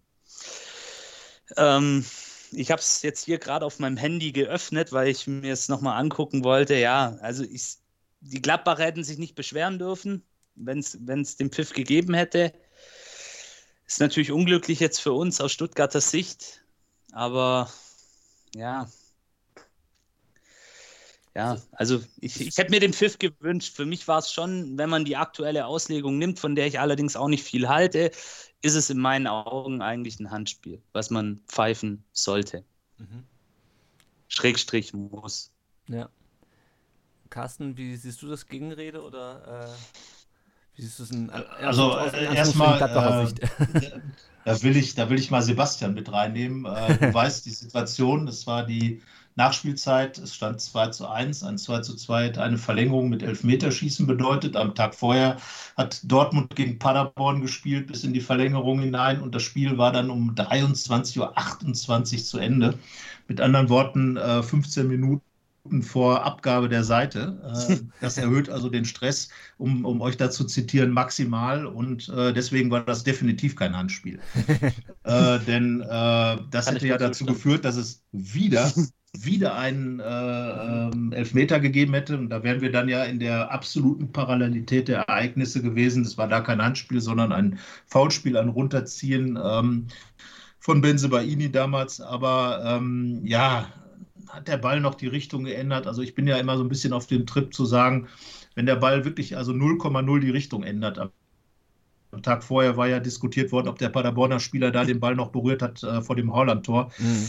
Hätte ich jetzt auch gesagt, der Ball ging einfach ganz normal durch, äh, hat ihn also nicht berührt, hätte also Absatz sein müssen. In dem Fall, ich glaube, der Ball ist wirklich relativ in der Flugbahn geblieben und äh, also so wie ich die Szene wahrgenommen habe, wobei auch da nochmal an Sebastian das Wort, äh, wir sind dann ja mehr am Tippeln als am Gucken in den, in den Schlussphasen. Also bin ich jetzt ein, nicht der optimale Augenzeuge, aber ich sage einfach mal, das hat schon so gepasst, auch aufgrund dessen, was im Bundesligaspiel passiert ist. Ähm, das ist dann die ausgleichende Gerechtigkeit. Und darum reden wir gar nicht über Schiedsrichterentscheidungen, sondern ich sag mal, wenn du es halt über 90 Minuten nicht schaffst, äh, genauso viele Tore schießen wie der Gegner, dann hast du halt auch mal ein Spiel verloren. Ne? Ja, naja. Ja, über das äh, Thema Anspiel müssen wir ja gleich noch reden. Nikolai, du wolltest noch was zu der äh, Szene beitragen. Ja, ich würde Carsten gerne auch ein bisschen zustimmen, muss ich sagen. Also vom Spielverlauf her wäre ja jetzt nochmal ein Ausgleich nicht wirklich verdient gewesen. Aber der Ball ist, würde ich sagen, also klar an der Hand. Die Hand ist nicht wirklich ausgestreckt, aber sie ist auch nicht über der Schulter. Und das ist meiner Meinung nach eben das Argument, so wie es die Regel auslegt, von der ich auch kein äh, Verfechter, also ich bin jetzt nicht für die Regel, so wie sie auch ist, aber es wurden auch schon Handspiele so gepfiffen, die so äh, passiert sind. Aber ja, am Ende des Tages würde ich keinen Elfmeter geben. Aber wir kommen noch gleich zum Leverkusen-Spiel. und da ist der, die Hand halt klar über der Schulter und auch deutlich ausgestreckter als bei der Situation. Ich glaube, da will er sich einfach mehr vor dem Ball schützen, als ja, dass er nicht abgeschossen ja. wird. Also ich, ich finde, man muss auch immer so ein bisschen trennen zwischen, also zwischen meinem eigenen Empfinden, da würde ich auch sagen, so Sachen aus so kurzer Distanz, wo du quasi keine Zeit mehr hast zu reagieren, ist für mich persönlich auch kein Elfmeter. Das Problem, das ich halt immer habe, ist, dass es halt schon so ausgelegt wurde und dann möchte ich dann aber auch bitte die, die gleiche beschissene Auslegung haben wie alle anderen. Genau. Ja. und das ist halt so Ja, aber genau an der Stelle, an der Stelle macht der VAR natürlich auch wenig Sinn, weil wie kann ich den Fußball dazu bringen, immer das Gleiche zu produzieren, damit ich immer äh, etwas über den Leisten ziehen kann und sagen, das ist jetzt genau die Szene weil ich glaube, wir sind in einem Spiel unterwegs, das immer wieder neue Situationen schafft, äh, die noch keiner gesehen hat. Also äh, deswegen schwierig. Ähm, klar, wenn er gepfiffen hätte, hätte sich kein Gladbacher beschweren können. Hätten sie trotzdem getan wahrscheinlich. Wenn er nicht pfeift, können sie Stuttgarter sich beschweren. Aber ich glaube, so richtig beschwert haben sie sich gar nicht, oder? Nee. Also Kann mich nicht erinnern. Bisschen. Nicht so, nicht so sehr wie, wie, wie, am, wie am Wochenende dann. Ja. Das, das, ist ja irgendwo immer so ein Seismograph, weil die Spieler dann, glaube ich, schon so eine Einschätzung haben, okay, das war jetzt schon eine gerechte, und es geht ja wirklich um krasse Fehlentscheidungen, wo der VR eingreifen soll. Und äh, ich glaube, äh, das war wirklich so auf der, auf der Grenze. Also Leiner hat Spielglück gehabt, wie man so schön sagt. Äh, die Gladbacher haben Spielglück gehabt, aber dass das jetzt eine klare Fehlentscheidung war, das fehlte in der Szene, glaube ich. Mhm. Und das ist ja dann in, da schon das entscheidende Moment. Ja, ja. So sehe ich es auch. Es ist eine gute 50-50-Entscheidung. In dem Fall ist der 50-50-Entscheidung an Gladbach gegangen, deshalb hat der Video, der Video Assistant Referee auch nicht eingegriffen. Ja. Also freut euch für uns Journalisten. Wir mussten nicht alles umschreiben und vor allen Dingen nicht bis 23.45 Uhr warten, bis dann der 16. Elfmeter von Gladbach möglicherweise übers Tor fliegt mhm. und äh, aus Pokalhelden Pokaldeppen werden. Ja, naja. Ja, wenn wir auf die Kommentare gucken, die wir zum Spiel bekommen haben auf Social Media, die gehen auch in ähnliche Richtung. Der äh, Ed P87 sagt, war halt Handspiel. Der Marcel Hild bei Facebook hat geschrieben, äh, Gruß an den Kölner Keller und hat äh, aus dem Film, glaube ich, ein GIF gepostet mit einer Frau mit einer Binde äh, über den Augen. Äh, der Ed geht dich nicht, geht dich nichts an 10. Der Stefan äh, schreibt aber auch unglücklich, aber es ist nicht so, als dass man hätte gewinnen müssen. Ich glaube, das fasst auch unsere Diskussion gerade ähm, ganz gut zusammen. Ähm, ja, die ja. Frage ist so ein bisschen äh, abschließend zu diesem Spiel. Wie wichtig ist uns denn der Pokal? Janik, haben wir die Pokalrunde verspielt, die nächste Pokalrunde verspielt? Äh, wir hatten ja eben schon über Pretlo gesprochen, aber wie wichtig wäre dieses Weiterkommen äh, gewesen? Es wäre ein Bonus gewesen für mich. Hm. Es wäre natürlich schön gewesen, aber wir dürfen jetzt auch nicht vergessen, und das haben wir jetzt ja gerade auch in der Diskussion so ein bisschen herausgearbeitet. Wir haben hier gegen Borussia Mönchengladbach gespielt. Das ist eine abgezockte, abgeklärte Bundesligamannschaft. Ähm, da sind gestandene Nationalspieler dabei. Die, die, spielen in der Champions League. Die haben es einem gewissen Verein namens Real Madrid sehr, sehr schwer diese Saison gemacht in der Champions League. Also ich habe mir die Spiele angeguckt. Da, also gerade das Hinspiel, wenn man da gesehen hat, wie Gladbach gespielt hat, wow. Also von daher sage ich mal, wir haben jetzt in zwei Spielen, die kurz aufeinander stattgefunden haben, haben wir gut mitgehalten gegen so eine Mannschaft. Und auch wenn wir der VfB Stuttgart ein großer Name sind, wir sind immer noch Aufsteiger mit einer brutal jungen Mannschaft. Und am Ende des Tages, klar, ich habe mich auch geärgert. Ähm, weil man es vielleicht in Teilen schon auch ein bisschen leichtfertig aus der Hand gegeben hat, aber am Ende des Tages muss man einfach jetzt auch mit ein bisschen Abstand sagen, auch als Fan, als leidenschaftlicher, eingefleischter VfB-Fan, hey, da hat einfach die reifere, abgezocktere Mannschaft gewonnen mit der höheren individuellen Qualität. Mhm. Punkt. Ja, ich ja, denke. Ja, ich denke auch. Und ich glaube, damit können wir dann auch äh, einen Strich unter das Spiel machen. Ähm, es sei denn, es möchte noch jemand was loswerden zu dieser, zu dieser Partie dann äh, möge er jetzt reden oder für immer schweigen, oder zumindest mit dieser Aufnahme. Ähm, und dann kommen wir auf das, das 5 zu 2, ähm, beziehungsweise aus VfB sich das 2 zu 5 in Leverkusen am, am Samstag. Auch da blicken wir kurz auf die Aufstellung. Kobel stand wieder im Tor. Ähm, Silas diesmal auf der linken Außenbahn, Massimo rechts und Förster und Klimovic hinter Gonzales. Äh, Nikolai, was meinst du, welche Absicht hatte Pellegrino Matarazzo mit dieser Aufstellung? Ja, ich denke, er hat einfach die Abwehr hinten als Schwachstelle ausgeguckt und hat somit vorne ein paar mehr Leute fürs Kontern äh, positioniert, weil halt eben das nicht so gut geklappt hat in Spielen wie Essen und gegen Essen oder Leipzig. Natürlich, Leipzig ist auch ein gutes Team, aber oder auch Union Berlin, also da, auch wenn da gute Namen stehen mit Tar und Tabsoba, den ich auch sehr gerne angucke, übrigens Tabsoba, sehr guter Spieler, halt irgendwie als Schwachstelle immer mehr, immer viele Lücken, vor allem halt mit Gonzales, schade, dass er sich so früh verletzt hat, aber ich denke, da reden wir auch gleich nochmal drüber. Ja. Halt schnelle Spieler, die halt dann da durchbrechen können. Mhm, mhm. Ähm, dann ging das Spiel los und ähm, es stand relativ schnell 1-0 für, für Leverkusen. Sebastian, wie viel, wie viel Wut im Bauch hatte die Mannschaft deiner Meinung nach nach dem Aus jetzt im, ähm, im DFB-Pokal gegen Essen und auch nach den letzten Spielen, die auch äh, verloren gingen? Ja, ich, ich denke, das habt ihr ähm, genauso wie wir gesehen. Also Leverkusen ist sehr gut reingekommen in diese Partie und man hat diese Galligkeit, die man ähm, vielleicht sich in einigen Szenen dann in Essen auch aus Leverkusener Sicht gewünscht hätte, dann gegen Stuttgart gesehen. Ähm, ich denke, Peter Boss wird da ähm, in den Einheiten vor dem Stuttgart-Spiel klare Worte gefunden haben, weil das Pokalaus war natürlich alles andere als, äh, als eingeplant in Essen. Und äh, ich muss sagen, auch die Körpersprache war von Leverkusen eine ganz andere dann ähm, im, im, Vergleich zum ersten Spiel. Es war nicht so, dass sie in Essen nicht wollten. Das hat man denen schon angesehen, aber es fehlt halt ähm, dieser letzte Wille, den man dann halt auch bei dem hier bei, äh, bei dem Treffer zum 1 zu 0 gesehen hat. Dieses Nachsetzen, dieses mhm. unbedingte, mhm. unbedingte Wollen, den Ball irgendwie noch über die Torlinie zu drücken, das hat halt vielleicht in Essen ein bisschen gefehlt, natürlich auch neben dem Glück, aber ja, gegen Stuttgart hat man es dann wieder gesehen. Ja, naja. Ja, Janik, das war ja, ähm, war ja schon relativ früh. Ähm, auf die Zeitung kommen wir noch auch bei dem, äh, bei dem 1-0. Mhm. Ähm, doof gelaufen aus VfB-Sicht, weil er einfach den, der, weil dem einfach noch den, den Abstauber kriegt oder äh, schlecht verteidigt? Wie, wie hast du das Tor gesehen? Beides so ein bisschen. Ähm, das ist natürlich dann auch diese offensive Qualität von Leverkusen, die sie ja schon die ganze Saison über, bis auf diese kleine Schwächephase, die sie jetzt hatten, ähm, gezeigt haben das haben sie auch super rausgespielt und da muss man einfach damit rechnen ähm, bei einer Mannschaft wie Leverkusen. Die haben sich das ähm, von Anfang an erarbeitet, sind mit einer offensiven Wucht aufgetreten, haben uns auch so ein bisschen überfallartig ähm, ausgespielt und, ja, das war, war gut gemacht und so erzwingst du dann eben auch als ähm, eine Mannschaft mit hoher Qualität dann auch deine Tore. Und das war letztendlich dann auch aus Leverkusener Sicht ähm, der Dosenöffner. Und äh, wir kommen jetzt gleich noch weiter drauf. Ähm, dann ging ja dieser Sturmlauf erst richtig los, ähm, wobei wir ja mit zwei Toren eigentlich noch relativ gut bedient waren, muss man ja auch fairerweise Ja. sagen. Ja, ja. Also das, wenn ich glaube, wenn Leverkusen da noch mehr draufgelegt hätte oder vielleicht auch noch in besserer Verfassung gewesen wäre und nicht jetzt mit einem Pokal aus dem Rücken etc., ähm, ich Dann glaube, liegen wir hätte 3-0, es- 4-0 hinten, ja. dann, dann hätte es böse enden können, ja. Der Kollege äh, Pavlic vom Podkanstadt hat ja auch noch gesagt, ich hoffe, dass die jetzt da am Wochenende uns nicht den Frust, äh, Frust, absch Frust abschießen. Ja, so ist dann halt leider gekommen, aber Ja.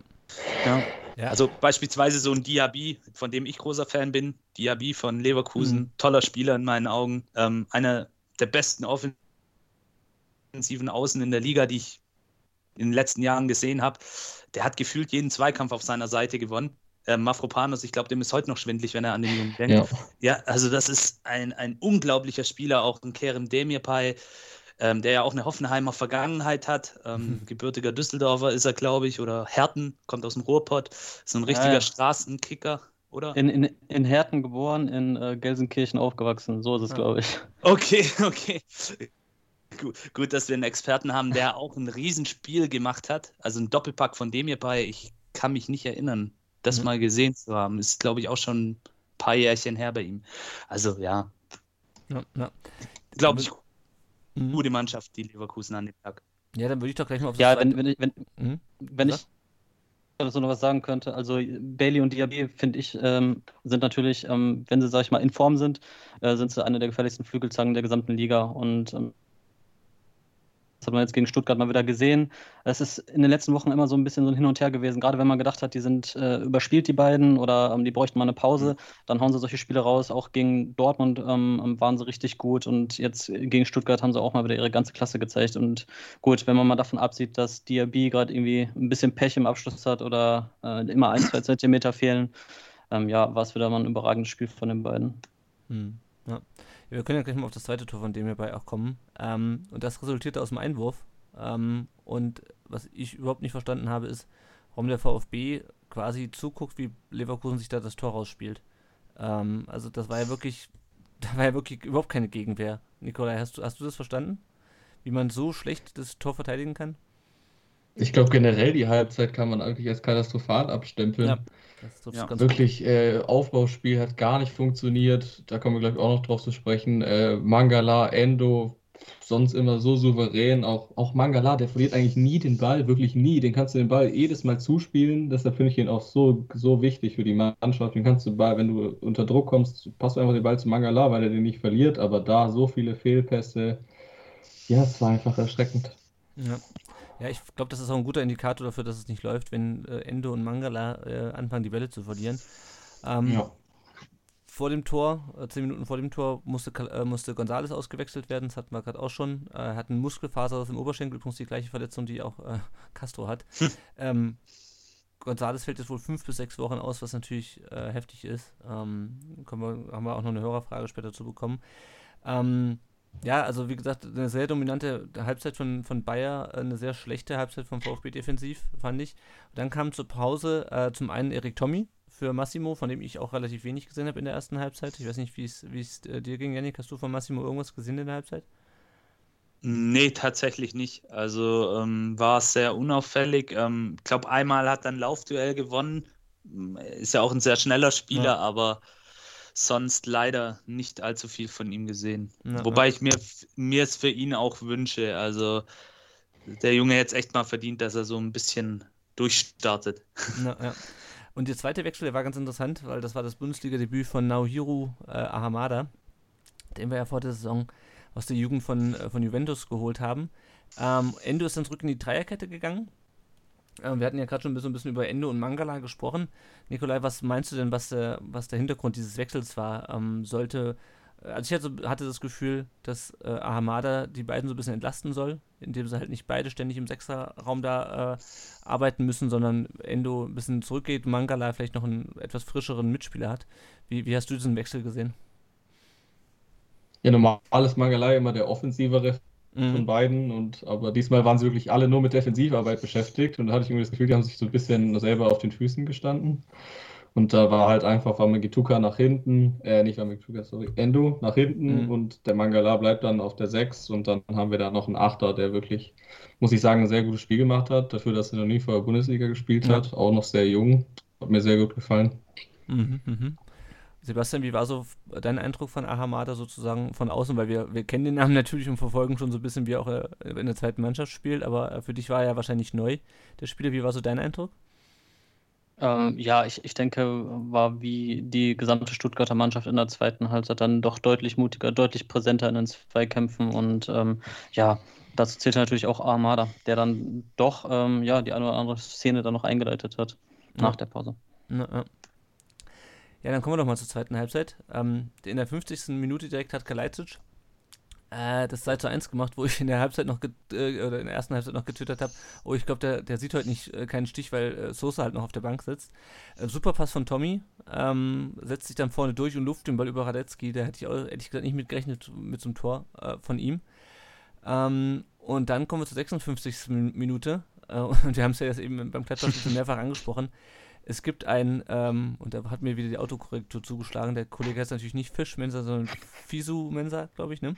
Fosu, Fosu. ja. Fosu, ja, ja. Das, ist, das heißt Autokorrektur, der hat auch aus Tag, Tag, Tag gemacht hier. Ähm, äh, Fosu Mensa ähm, mit meiner Meinung nach einem Handspiel, äh, nach dem Schuss von Kalajdzic. Im Gegenzug ähm, kontert äh, Bayer dann. Ähm, der VfB hat eigentlich schon geklärt und Ahamada verliert den Ball nochmal. Bailey macht dann das 3 zu 1. Und ich habe hier in unserer Sendungsnotizen geschrieben, äh, what the fuck, weil, also, ja, also es wird, ja, keine Ahnung, ich weiß nicht, weiß nicht wo ich anfangen soll. Ähm, auch hier natürlich kurze Distanz, äh, aber wir hatten es ja gerade schon angesprochen, der Hand ist über der Schulter und er nimmt die Hände halt hoch, bevor Kalajdzic schießt. Also es ist nicht so, dass er die irgendwie, äh, auf dass er den Arm, oder wie beim Gladbach-Spiel, da war ja der Arm irgendwie ein bisschen niedriger zumindest und nicht unbedingt in so einer Abwehrhaltung, aber er versuchte ja eindeutig irgendwie, keine Ahnung, sich vor dem Schuss zu schützen. Ähm, ja, Das ist übrigens das, was äh, Kerem Demir bei der Nacht im Spiel gesagt hat. Also es, es sei für ihn niemals ein Elfmeter, weil ähm, Fosu Mensa ja äh, nur sein Gesicht hätte schützen wollen. Und deswegen ja, ja, ich, sei es kein Elfmeter. Ja, also ich nehme an, dass der Herr De- Demir bei, bei der ähm, Regelschulung vor der Saison auch nicht aufgepasst hat. Äh, Janik, Das kann gut sein. was, was Vielleicht was- wollte er was auch einfach nur Szene? Teamkameraden schützen. Ja. Janik ist halt der Handelfmeter-Experte. Ja, danke. Danke für diese ehrenvolle Aufgabe heute Abend. Ja, das ist natürlich das klare Handspiel für mich, wie jetzt äh, im Vergleich das Gladbach, Mhm. Gladbacher Handspiel. Also da kann ich mit viel Wohlwollen noch verstehen. Okay, dann wird er halt nicht gepfiffen, 50-50-Entscheidung, da gehe ich mit euch d'accord. Ähm, aber jetzt in dieser Szene, ähm, ja, bin ich der Meinung von Lennart. Also den, den musst du geben. Das ist klar, er schützt natürlich sein Gesicht, aber die Hand ist halt über der Schulter, ne? Und ähm, in der Schulung wurde diese Thematik ja auch intensiv durchgenommen. Kobel hat aufgepasst. Und ja. ja, Kobel hat sehr gut aufgepasst, unser Musterschüler. Der das dann nämlich sehr anschaulich erklärt im Sky-Interview nach dem Spiel. Ja, den, den muss man geben. Ähm, ist natürlich dann auch wieder, jetzt kommen wir zu unserem Lieblingsadjektiv, maximal unglücklich, dass dann Leverkusen so saugut kontert und dann eben im, im Gegenzug das dritte Tor macht. Es war natürlich dem Spielverlauf entsprechend verdient, aber ja, wenn er halt zu diesem Zeitpunkt, ähm, das war ja auch eigentlich die beste Phase, die wir in unserem Spiel hatten. Also wir sind nach der Pause echt gut rausgekommen, machen dann den Anschlusstreffer und ja, unsere Elfmeterschützen sind ja jetzt eigentlich auch alle in der Regel sehr sicher. Wenn Ja. du da zu dem Zeitpunkt das 2-2 machst, ja, wir wissen alle, was dann passieren kann. Wir haben alle schon solche Spiele erlebt, wo dann die vermeintlich bessere Mannschaft vielleicht doch noch ins Wanken kommt. Hm. Wie Ziemlich gesagt, sicher bin ich mir da, dass ins Wanken gekommen wären. Vor allem bei Tommy, Ahamada, die haben nochmal richtig Spritzigkeit reingemacht, Schnelligkeit. Vor allem Tommy, die waren der einzigste Fehler von Ahamada, das war ein bisschen leid getan, dass er da wirklich sehr unglücklich den Ball verliert. Aber für mich ist es ein klarer Elfmeter und ich frage mich da einfach nur, wo, wie schon hier steht, what the fuck, wo ist der Videobeweis? Genau. Wenn der Schiri das nicht sieht, gut, dafür gibt es den Videobeweis. Dann greift er ein, sagt, hey, da ist ein Handspiel, der guckt sich's an und fertig. Aber Ich verstehe es einfach nicht. Also ich, ich glaube, ich glaub, der Videoschiedsrichter hat sich das äh, Handspiel ja angeguckt. Nein, er hat auf Abseits überprüft. Das Genau, ja, auch, das recht auch, also- L, Nee, der Twitter-Account hat zwar nur vom elf- Abseits geschrieben, aber die elf- haben sich schon beides angeschaut, glaube ich. Rick, auf dem Feld. Weiter. Auf Ja, genau, also der, der DFB, Die haben sich das Handspiel angeguckt. Ja, dann ist ja. Das ist mir einfach so- wirklich Dann- einfach so ein bisschen die Wurzel, muss ich sagen. Ne.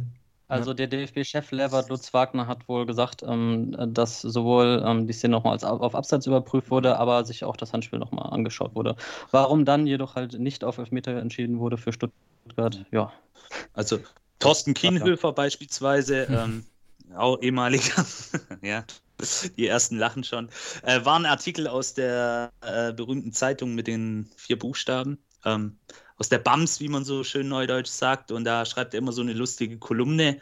Und da ist er auch auf diese Szene eingegangen und er meint auch, dass es ganz klar eine Fehlentscheidung ist. Thorsten Kienhöfer, ehemaliger Bundesliga-Referee, hat, glaube ich, auch einige Spiele auf dem Buckel.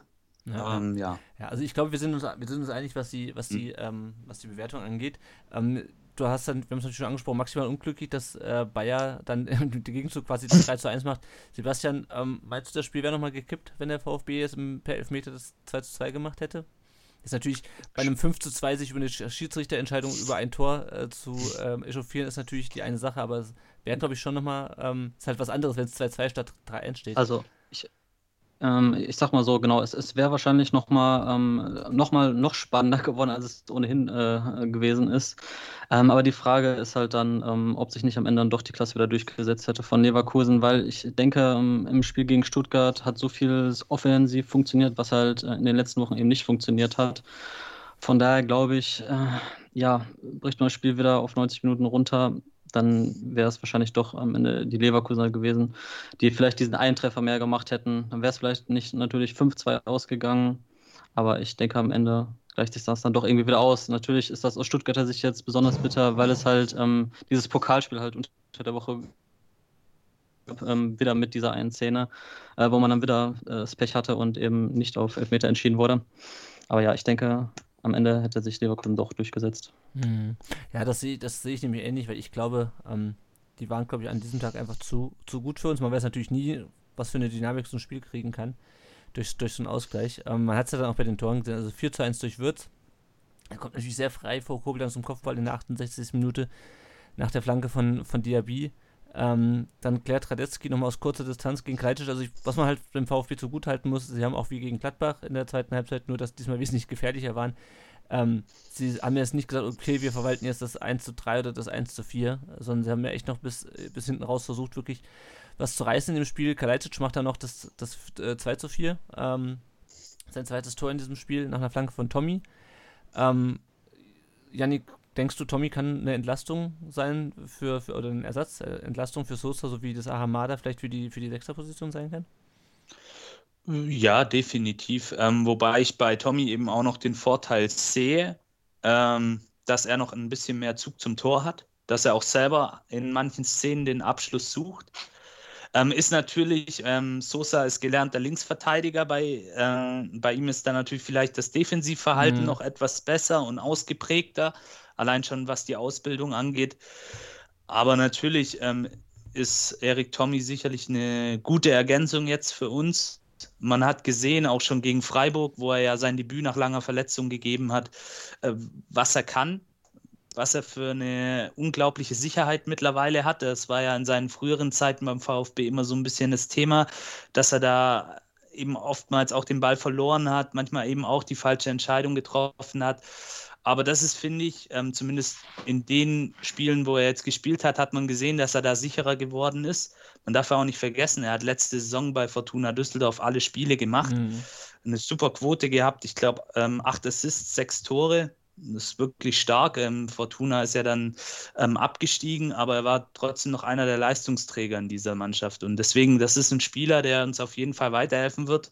Und auch über die Saison hinaus, wenn mit möglichen Abgängen zu rechnen ist, ich mal jetzt mal ein bisschen die Zukunft aus, dann ist es sicherlich gut, wenn man noch so einen Jungen in der Hinterhand hat. Zumal mir seine Einstellung auch auf dem Platz gut gefällt. Er ist ein guter Teamplayer und ein sehr bodenständiger Mensch auch. Mhm. Mhm. 24 ist Tommy, oder? Ja. Ja, 24. Genau. Na, ja. Jo, ähm, dann kam in der 84. Minute noch das 5 zu 2 durch, durch Gray, ähm, resultierend auch aus dem Abstoß von, von Radetzky. Da da war es natürlich auch immer so, dass der VfB natürlich hinten sehr offen war, weil sie eben noch weiter versucht haben, ähm, nach vorne zu spielen. Davor gab es eine Szene, wo quasi keiner außer Kobel mehr verteidigt hat. Ähm, ja, bevor wir nochmal uns ein paar Meinungen auf Social Media äh, angucken, Nikolai, wie, wie fandst du das, das, das Spiel insgesamt? Äh, oder anders gefragt, war das Spiel so schlimm wie das Ergebnis? Wenn wir von der ersten Halbzeit ausgehen, ja, also da hätte Leverkusen wirklich eigentlich schon vier Tore schießen müssen. Mhm. Insgesamt dann wirklich, meiner Meinung nach, mit den Wechseln, wie schon angesprochen, Tommy und Ahamada wirklich nochmal Spritzigkeit reinbekommen, auch sehr schnell den Anschlusstreffer gemacht. Ich habe eigentlich schon wieder ein bisschen äh, Licht am Ende des Tunnels gesehen. Und dann mit ja, dem Handspiel, da, da habe ich mich einfach nur wieder aufs Sofa gesetzt und habe ich gewusst, das wird halt nichts mehr. Auch wenn, auch wenn mir die Leistung trotzdem gut gefallen hat, auch von Tommy dann noch beim zweiten Tor, super Flanke. Wenn er auch ein bisschen Glück, dass er im Innenpfosten von Kalicic reingeht, aber top Sprint, top Flanke. Da freue ich mich auf jeden Fall auf die, die Zukunft und ich denke, die nächsten drei Spiele werden noch wieder ein bisschen einfacher. Mhm, ja, Mit Schalke, äh, Hertha, äh, Köln, ei, ei. Schalke. Ja, ja, ja genau. Ähm, ja, schauen wir doch mal kurz auf ein paar Kommentare äh, auf, auf, Twitter und Facebook, äh, wo ihr uns äh, folgen könnt. Der Ed Detmarsch85 schreibt, aufgrund der schwachen Defensive leider trotz VR-Desaster verdient. Ähm, der Michael Heckner schreibt Licht, aber defensiv heute viel Schatten. Schlechter als die Defensive heute war der VAR, also es geht natürlich viel um, um VAR. Ähm, der, der Ed Caliber 1893 schreibt eine 2 zu 5 Niederlage der besseren Sorte. Äh, die erste Halbzeit war schwach, da wirkt die Mannschaft verunsichert. Die Mannschaft schmeißt alles nach vorne, ist hinten offen und kassiert so zwei Kontertore. Hätten wir ein bisschen Glück mit dem VAR und beim Anschluss und, im, und beim Abschluss hätten wir 3 zu 3 spielen können. Es war wieder 6 zu 2 in Hamburg letzt, von letzter Saison. Wir brauchen nichts schwarz zu malen. Ähm, der Paul schreibt, verdiente Niederlage, aber gegen Leverkusen darf man auch mal verlieren. Äh, jetzt heißt es Kopf hoch und Punkte holen. Und ähm, genau, der Michael Bartenwerfer auf Facebook sagt, abhaken, die zwei Tore für äh, Sascha, freue mich.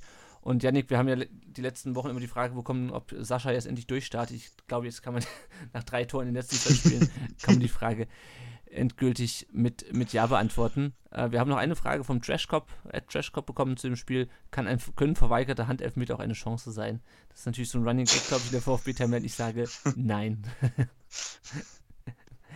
Ähm, ja, wir sind jetzt schon relativ weit fortgeschritten. Schauen wir mal kurz auf die aktuelle Lage jetzt. Äh, nach dem 20. Spieltag, der VfB hat immer noch 25 Punkte, ist immer noch 10. hat immer noch 8 Punkte vom Relegationsplatz. Ähm, und zwar unabhängig davon, ob äh, Bielefeld dieses Nachholspiel gegen, gegen Bremen gewinnt. Äh, wir spielen jetzt gegen die Hertha. Die sind nämlich auf dem Platz, auf den äh, Bielefeld gerne möchte, auf dem 15. Äh, äh, dann in Köln gegen Schalke in Frankfurt, hatten wir gerade schon angesprochen. Oh, Frankfurt. Ich hoffe, die verlieren noch ein paar Spiele, weil die haben gerade wirklich den Lauf. Ja, ich habe auch so ein bisschen Angst, dass das so ein Spiel wird wie jetzt gegen Leverkusen am, am Wochenende. Ähm, anders läuft es bei der Hertha. Die hat die letzten Sp vier ja. Spiele alle verloren. Äh, der letzte Sieg äh, war am 2. Januar gegen Schalke und wir wissen alle, dass das diese Saison nicht so wahnsinnig schwer ist. Ähm, genau, die Transfers, die natürlich ähm, für Aufsehen gesorgt haben, waren zum einen Nemanja Radonjic und natürlich ähm, unser. Meistertorschütze zum 2 zu 1 2007, Sammy Kedira. Ähm, ja, ja, der letzte Woche übrigens für ja. Santi Ascasiba natürlich eingewechselt wurde bei dem Spiel gegen die Bayern jetzt am, am Freitag. Ähm, Cordoba ist der mit fünf Toren zweitbeste Torschütze bei, bei Berlin, der ist angeschlagen ist am Wochenende. Und wenn man jetzt mal bei uns auf die Verletzten schaut, Mola äh, ist immer noch angeschlagen, al Eklov, Castro, wobei die äh, bei den letzteren schon wieder individuell trainiert haben. Äh, Gonzales fällt, wie gesagt, fünf bis, äh, fünf bis sechs Wochen aus. Der Fabian hat uns eine ähm, Frage gestellt, fehlt uns ein Castro-Ersatz? Die Davi, Klimo, Förster, Clement, konnte euch jemand davon ähm, bisher überzeugen? Ähm, Nikolai, ganz kurz, äh, kann einer von denen Castro ersetzen, deiner Meinung nach? Also die Davi hat natürlich viel Verletzungspech und schafft meiner Meinung nach auch einfach von seiner Physis einfach keine 90 Minuten mehr. Klimowitz sehe ich äh, eigentlich ganz weit vorne, äh, weil hat noch ein bisschen Pech im Abschluss, aber sonst gute Leistung, auch gute Tempo-Dribblings und auch unter Druck kann er den Ball behalten. Förster, ich bin jetzt wie viele nicht so der größte Förster-Fan, aber ja, der macht auch seine soliden Leistungen und ist der eine oder andere Fehlpass dabei und sieht auch manchmal ein bisschen unbeholfen aus, aber wenn Castro fit ist, dann kann man durchaus den Förster spielen lassen. Und ich bin ja immer noch bei Clement für, äh, wenn man eingewechselt werden kann, wenn man ausgewechselt wird, kann man auch wieder eingewechselt werden, dann wechselt man den Clement einfach mal bei den Ecken ein und bei den Freistößen. Ja, als, als Kicker, ne? Naja. Als Wie, Kicker. wie beim Football. Ja. Ähm, andere Frage noch, äh, der, unser zweiter äh, länger verletzter Ausfall, ähm, Nico, der Ed Dick van Bommel äh, schreibt, hätte gerne eine Einschätzung, wie schwer der erneute Ausfall von Nico wiegt. Also ich muss ganz ehrlich sagen, er war ja ein bisschen verkrampft die letzten Spiele. Ähm, er arbeitet natürlich auch, auch viel äh, mit. Ähm, aber ich sag mir, ich fände es schlimmer, wenn, äh, also hört sich natürlich doof an. Ich freue mich natürlich über jeden VfB-Spieler, der fit ist, aber ich glaube, ich fände es aktuell schlimmer, wenn äh, Sascha oder Bamangituka ähm, verletzt waren, weil die doch wesentlich torgefährlicher waren in den letzten Spielen, oder Yannick?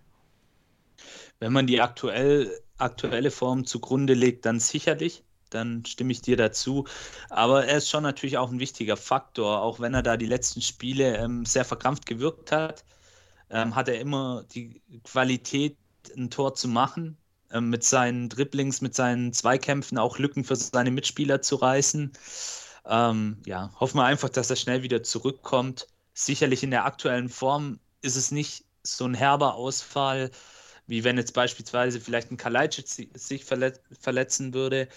Ähm, aber ja, jetzt hoffen wir einfach, dass er schnell wieder kommt. Fünf bis sechs Wochen ist natürlich eine lange Zeit, aber, Ja. aber er kann natürlich dann zum Schlussspurt in der Bundesliga dann nochmal angreifen und nochmal sein Können unter Beweis stellen. Ja. Aber für mich ist er nicht nur fußballerisch wichtig, sondern auch einfach wegen seinem Feuer. Er ist unglaublich Feuer. Er will jeden Ja. Zweikampf gewinnen. Er will Ja, hier ja. an den Ball kommen. Er will hier der Schiri pfeift. Der will sofort will nochmal auf den Schiri draufgehen, nochmal was sagen. Hey, da musst du pfeifen. Sag ich nur. ähm, ja, also ich bin sehr großer Gonzales-Fan und genauso war Magituka, die werde ich auf jeden Fall noch ihre ganze Karriere verfolgen und ich hoffe nur das Beste für sie. Ja. Ja. ja, ich bin mal gespannt, ob uns das denn auch sowohl äh, ähm, Castro als auch Gonzales, ob die, die dann so ein bisschen gegen so Mannschaften, die jetzt halt wirklich tief unten drin stehen, wie Hertha, wie Köln, wie Schalke, ob die uns die da ein bisschen fehlen werden. Auf der anderen Seite haben wir dann, so wie Leverkusen oder Gladbach das gegen uns hatten, haben, und wir wiederum es gegen Mainz hatten, haben wir, glaube ich, teilweise eine individuelle Qualität, um die Spiele trotzdem ähm, zu gewinnen. Ähm, gut, dann gucken wir nochmal auf ein paar andere Themen rund um den Brustring. Nicht allzu ausführlich, weil wir auch schon relativ lange jetzt aufnehmen. Äh, der VfB 2 hat am Dienstag in Gießen ähm, 0 zu 0 gespielt und am Samstag dann in Kassel 4 zu 0 gewonnen. Die Tore haben geschossen José Enrico Rios Alonso mit seinem ersten Saisontreffer, Marco Wolf mit seinem fünften, Mo Sanko natürlich mal wieder mit seinem achten Saisontreffer und Marco Pasalic. ähm, das nächste Spiel, das ähm, jetzt mit morgen Abend, mit Mittwoch stattfinden sollte, ist zum, zu wiederholten Male verschoben worden gegen Steinbach, diesmal wegen Schnee. Und der VfB 2 ist es nach der äh, ersten Hälfte der Saison äh, Achter in der Regionalliga Südwest mit 32 Punkten, 7 Punkten vor dem ersten Abstiegsplatz. Und ähm, genau, sie spielen jetzt am Sonntag gegen Homburg. Die U19 und die U17 spielen weiter nicht. Ähm, Nikolas Natay, um auf unsere Live-Spiele mal zu kommen, der hat beim 1 zu 2 auf St. Pauli von St. Tausend äh, am vergangenen Freitag ähm, 61 Minuten, äh, Blödsinn, er wurde nach 61 Minuten eingewechselt, so. Er hat also 29 Minuten noch gespielt, hat gelb kassiert. Sandhausen ist nach dieser Niederlage weiter 16. Und Pablo Maffeo hat am 22. Spieltag von La Liga beim 1:2 von Huesca ähm, gegen Real Madrid am Samstag durchgespielt und auch eine gelbe Karte kassiert. Und Huesca ist, ihr ahnt es bereits, weiter Tabellenletzter in der La Liga. Ähm, da haben wir noch ein paar Themen. Der Ed O77MA fragt, Frage der Qualität auf den Kaderpositionen 12 bis 18. Klar, für einen Aufsteiger sicherlich nicht ungewöhnlich, macht es Sinn, aus dem Trio Mangala, Silas und Gonzales zwei zu verkaufen wegen Corona, Strafe DSGVO und Verstärkung der angesprochenen Breite im Kader. Nikolai, ganz kurz, würdest du einen von diesen Spielern verkaufen? Wenn man sich aussuchen dürfte, würde ich niemand von denen gehen lassen. Ah.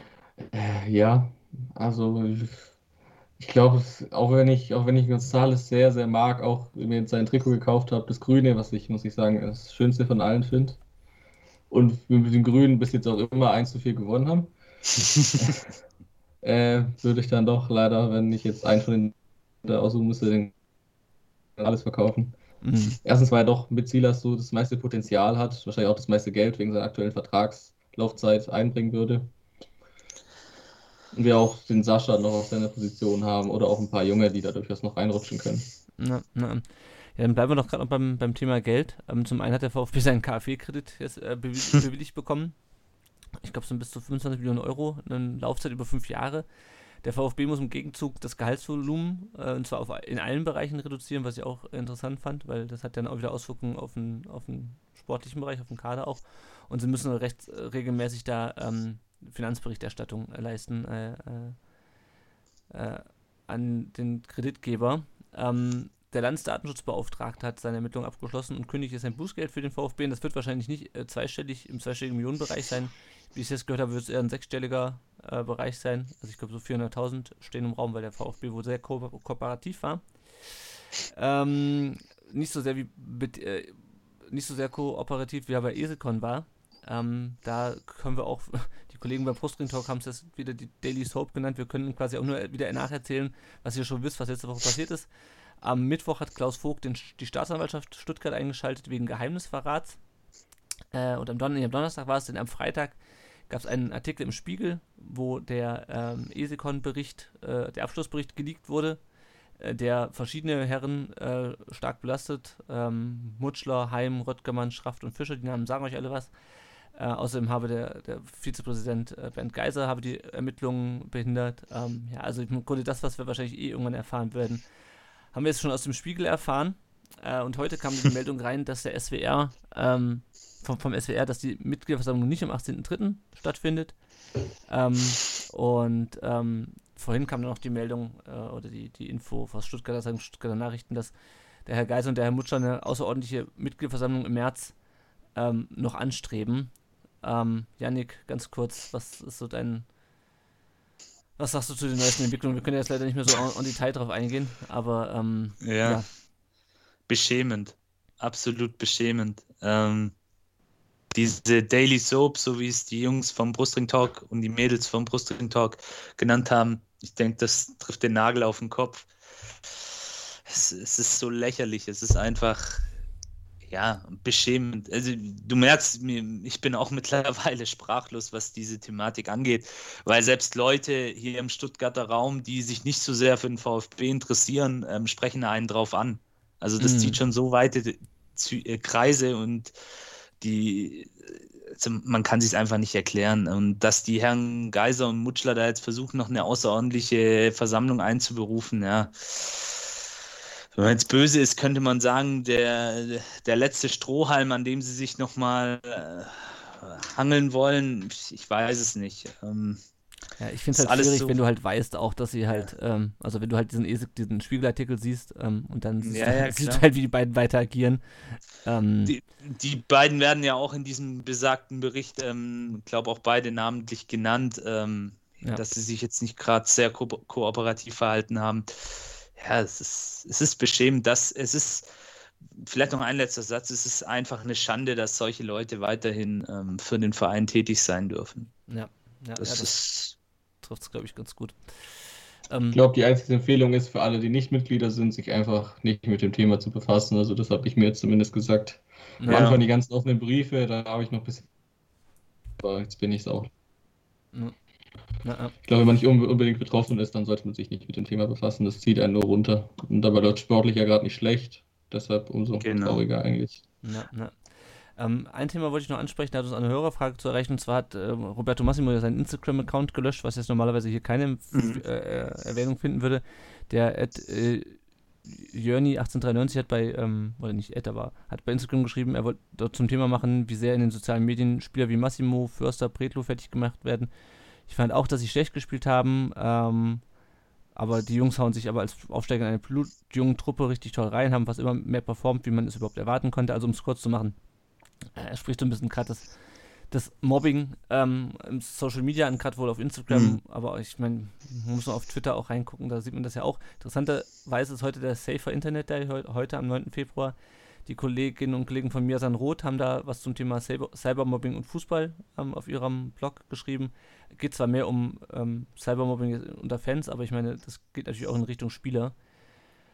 Ähm, ja, also ich glaube, wir können uns, glaube ich, dem Appell nur anschließen. Äh, man kann, glaube ich, Spieler kritisieren, dafür, äh, also sachlich kritisieren, mhm. Ähm, aber es sollte halt nicht unter die Gürtellinie gehen und es sollte halt bei allem auch die Verhältnismäßigkeit ähm, gewahrt ja. werden. Ich weiß nicht, ob da Man sollte sich halt immer im Hinterkopf behalten. Ja. ja, man sollte sich halt immer im Hinterkopf behalten, es sind halt einfach Menschen. Und stell dir vor, ihr seid 20 Jahre alt, spielt in der Bundesliga und es läuft halt gerade nicht so sportlich, was auch völlig normal ist, aber am Ende des Tages sind es trotzdem Stuttgarter, genau wie wir und da müssen wir einfach zusammenhalten und ja, ich finde es gut, dass er es hier anspricht. Äh, Ich bekomme Mhm. das leider auch mit und es gehört einfach nicht in Fußball. Ja, definitiv. Also es kann ja auch böse Folgen haben. Also Menschen können dadurch auch krank werden. Das sollte man sich vielleicht auch immer vor Augen führen. Und die Jungs machen das ja auch nicht extra, dass sie schlechte Spiele zeigen. Ich meine, wir kritisieren das hier ja auch, aber da geht es einfach um die Leistung, aber nicht um den Menschen. Mhm. Und ähm, das, ich finde es eigentlich traurig, dass in unserer heutigen Zeit, wo so viel an Zusammenhalt etc. appelliert wird, äh, dass sowas immer noch vorkommt, dass ein junger Mensch, ähm, der klar im Rampenlicht steht, ähm, dass der seinen Instagram-Account löschen muss. Ich glaube, bei Daniel Deswegen. Didavi war es. Ja, das ist aber schon sechs Monate her jetzt, glaube Ja. ich. Aber ich denke, das hat auch damit reingespielt, Ja, Ja. dass ja, er jetzt halt sich da ein bisschen weg von zieht. ja, Ja, und wenn, wenn man mal die Kommentare auch liest, also wenn es dann wirklich auch Beleidigungen gegen die Person äh, gibt Ja, selbst oder einfach unter der, oder unter der Presserunde steht einfach Hashtag Förster raus. Warum? Warum? Ja, das ist idiotisch. Ich reg mich auch über den Jungen manchmal auf, aber ich reg mich nicht über den Jungen auf als Mensch, sondern Genau. als Spieler, wenn er, wenn er halt mal wieder einen Fehlpass macht oder so. Aber der Junge reißt sich einen Arsch auf, auf gut Deutsch gesagt, und da muss man ihn nicht irgendwie beleidigen. Das, das funktioniert nicht. Das finde ich, finde ich nicht in Ordnung. Das ist beschämend. Ja, Genauso beschämend wie das Verhalten einiger Vereinsoffizieller aktuell. Ja. Das ist Ja, eine ich Stufe. Gut, das ist, glaube ich, ein. würde noch gerne ein Video empfehlen. Das Mhm. Gespräch äh, mit André Schürrle und, und Joko Winterscheid, da redet, es kommt es auch Mhm. zum Thema. Das geht eine Stunde, muss man sich ein bisschen Zeit nehmen für, aber André Schürrle ist unter, unter anderem wegen solchen Themen auch frühzeitig aus dem Fußball ausgestiegen und da redet er ein bisschen drüber. Mhm. Ja. Ja, das ist so ein, ein ähm, guter, also ich will nicht sagen schöner, aber ein guter Abschluss ähm, zu dem Thema. Den, den äh, Link posten wir auch nochmal in den Shownotes. Kannst du mir nochmal zuschicken, Nikolai. Äh, wir gucken noch Mach kurz ich. auf unser Tippspiel jetzt. Ähm, da liegt der Flankengott auf Platz 1, gefolgt von Dominik 1893 und drei Wurde nicht Weizen. verdrängt, wie die Bayern immer oben, der Flankengott. Ja. Und wenn ihr uns unterstützen wollt, dann könnt ihr es entweder über äh, Patreon oder PayPal tun, finanziell. Ähm, oder ihr gebt uns auf Apple Podcast eine Bewertung, sagt äh, und schreibt eine kleine Rezension dazu. Ihr könnt auch einfach VfB-Fans erzählen, dass es uns gibt. Erklärt ihnen, wie man einen Podcast abonniert und äh, wo man uns findet, nämlich äh, auf Facebook, Twitter, Instagram. Den Podcast gibt es bei Spotify und bei YouTube und überall sonst, wo es Podcasts gibt. Und wenn ihr an diesem Podcast teilnehmen wollt, dann könnt ihr uns entweder eine Sprachnachricht schicken. Die Nummer findet ihr auf unserem Blog oder ihr macht es wie der Nikolai und redet einfach jetzt schon anderthalb Stunden mit uns über den VfB. Gut, damit sind wir am Ende angelangt. Äh, die nächste Aufnahme machen wir dann äh, nach dem Hertha-Spiel natürlich. Erstmal vielen Dank an unsere Gäste, die ich damit auch nochmal wieder ans, äh, ans Mikro holen will. Vielen Dank an dich, Carsten, für deine Zeit heute. Dich findet man unter Ja, gerne. Hat bei Spaß Twitter gemacht. unter welchem Handle? Äh, äh, Carsten K1310. Sehr gut. Also wenn ihr äh, Gladbach-Content braucht, dann folgt dem Carsten. Sebastian Ja, auch oder sehr- Fohlenfutter. Wir haben extra Gladbach-Angebot unter Fohlenfutter. Bei Stimmt. Twitter, bei Instagram, also kann man reinschauen. sehr gut. Genau. Was? Das ist so ein schöner Name, oder nicht? Cooler, Ja. cooler Ja. Name, definitiv. Ja. Ja. Ich meine, das sind ja die Fohlen aus einer anderen Zeit natürlich, aber die Gladbach haben ja das äh, geschafft, was der VfB ja eigentlich auch versucht, ein bisschen so die, die eigene Geschichte aufzunehmen und äh, in die Gegenwart zu übersetzen, hat Gladbach gut hinbekommen und darum passt das ja auch. Und dann sind es eben die Fohlen und wir füttern die Fohlen-Fans mit Informationen jeder Art. Sehr schön, sehr schön. Sebastian, ähm, auch dir vielen Dank, äh, dass du heute über das, über das Spiel äh, gesprochen hast. Sag doch mal kurz, wo man dich bei Twitter findet. Ja, sehr gerne. Danke für die Einladung. Ähm, ihr findet mich bei Twitter unter @rarename2k14. Alles klar. Wow. Und Wow. Was ein Name. Der macht direkt Eindruck. haut, der- haut der einen raus noch zum Schluss, du, ey. ja, Lennart, Lennart kennt den ja schon. Und äh, schließlich auch dir, Nikolai. Ähm, vielen Dank, dass du heute, heute dabei warst.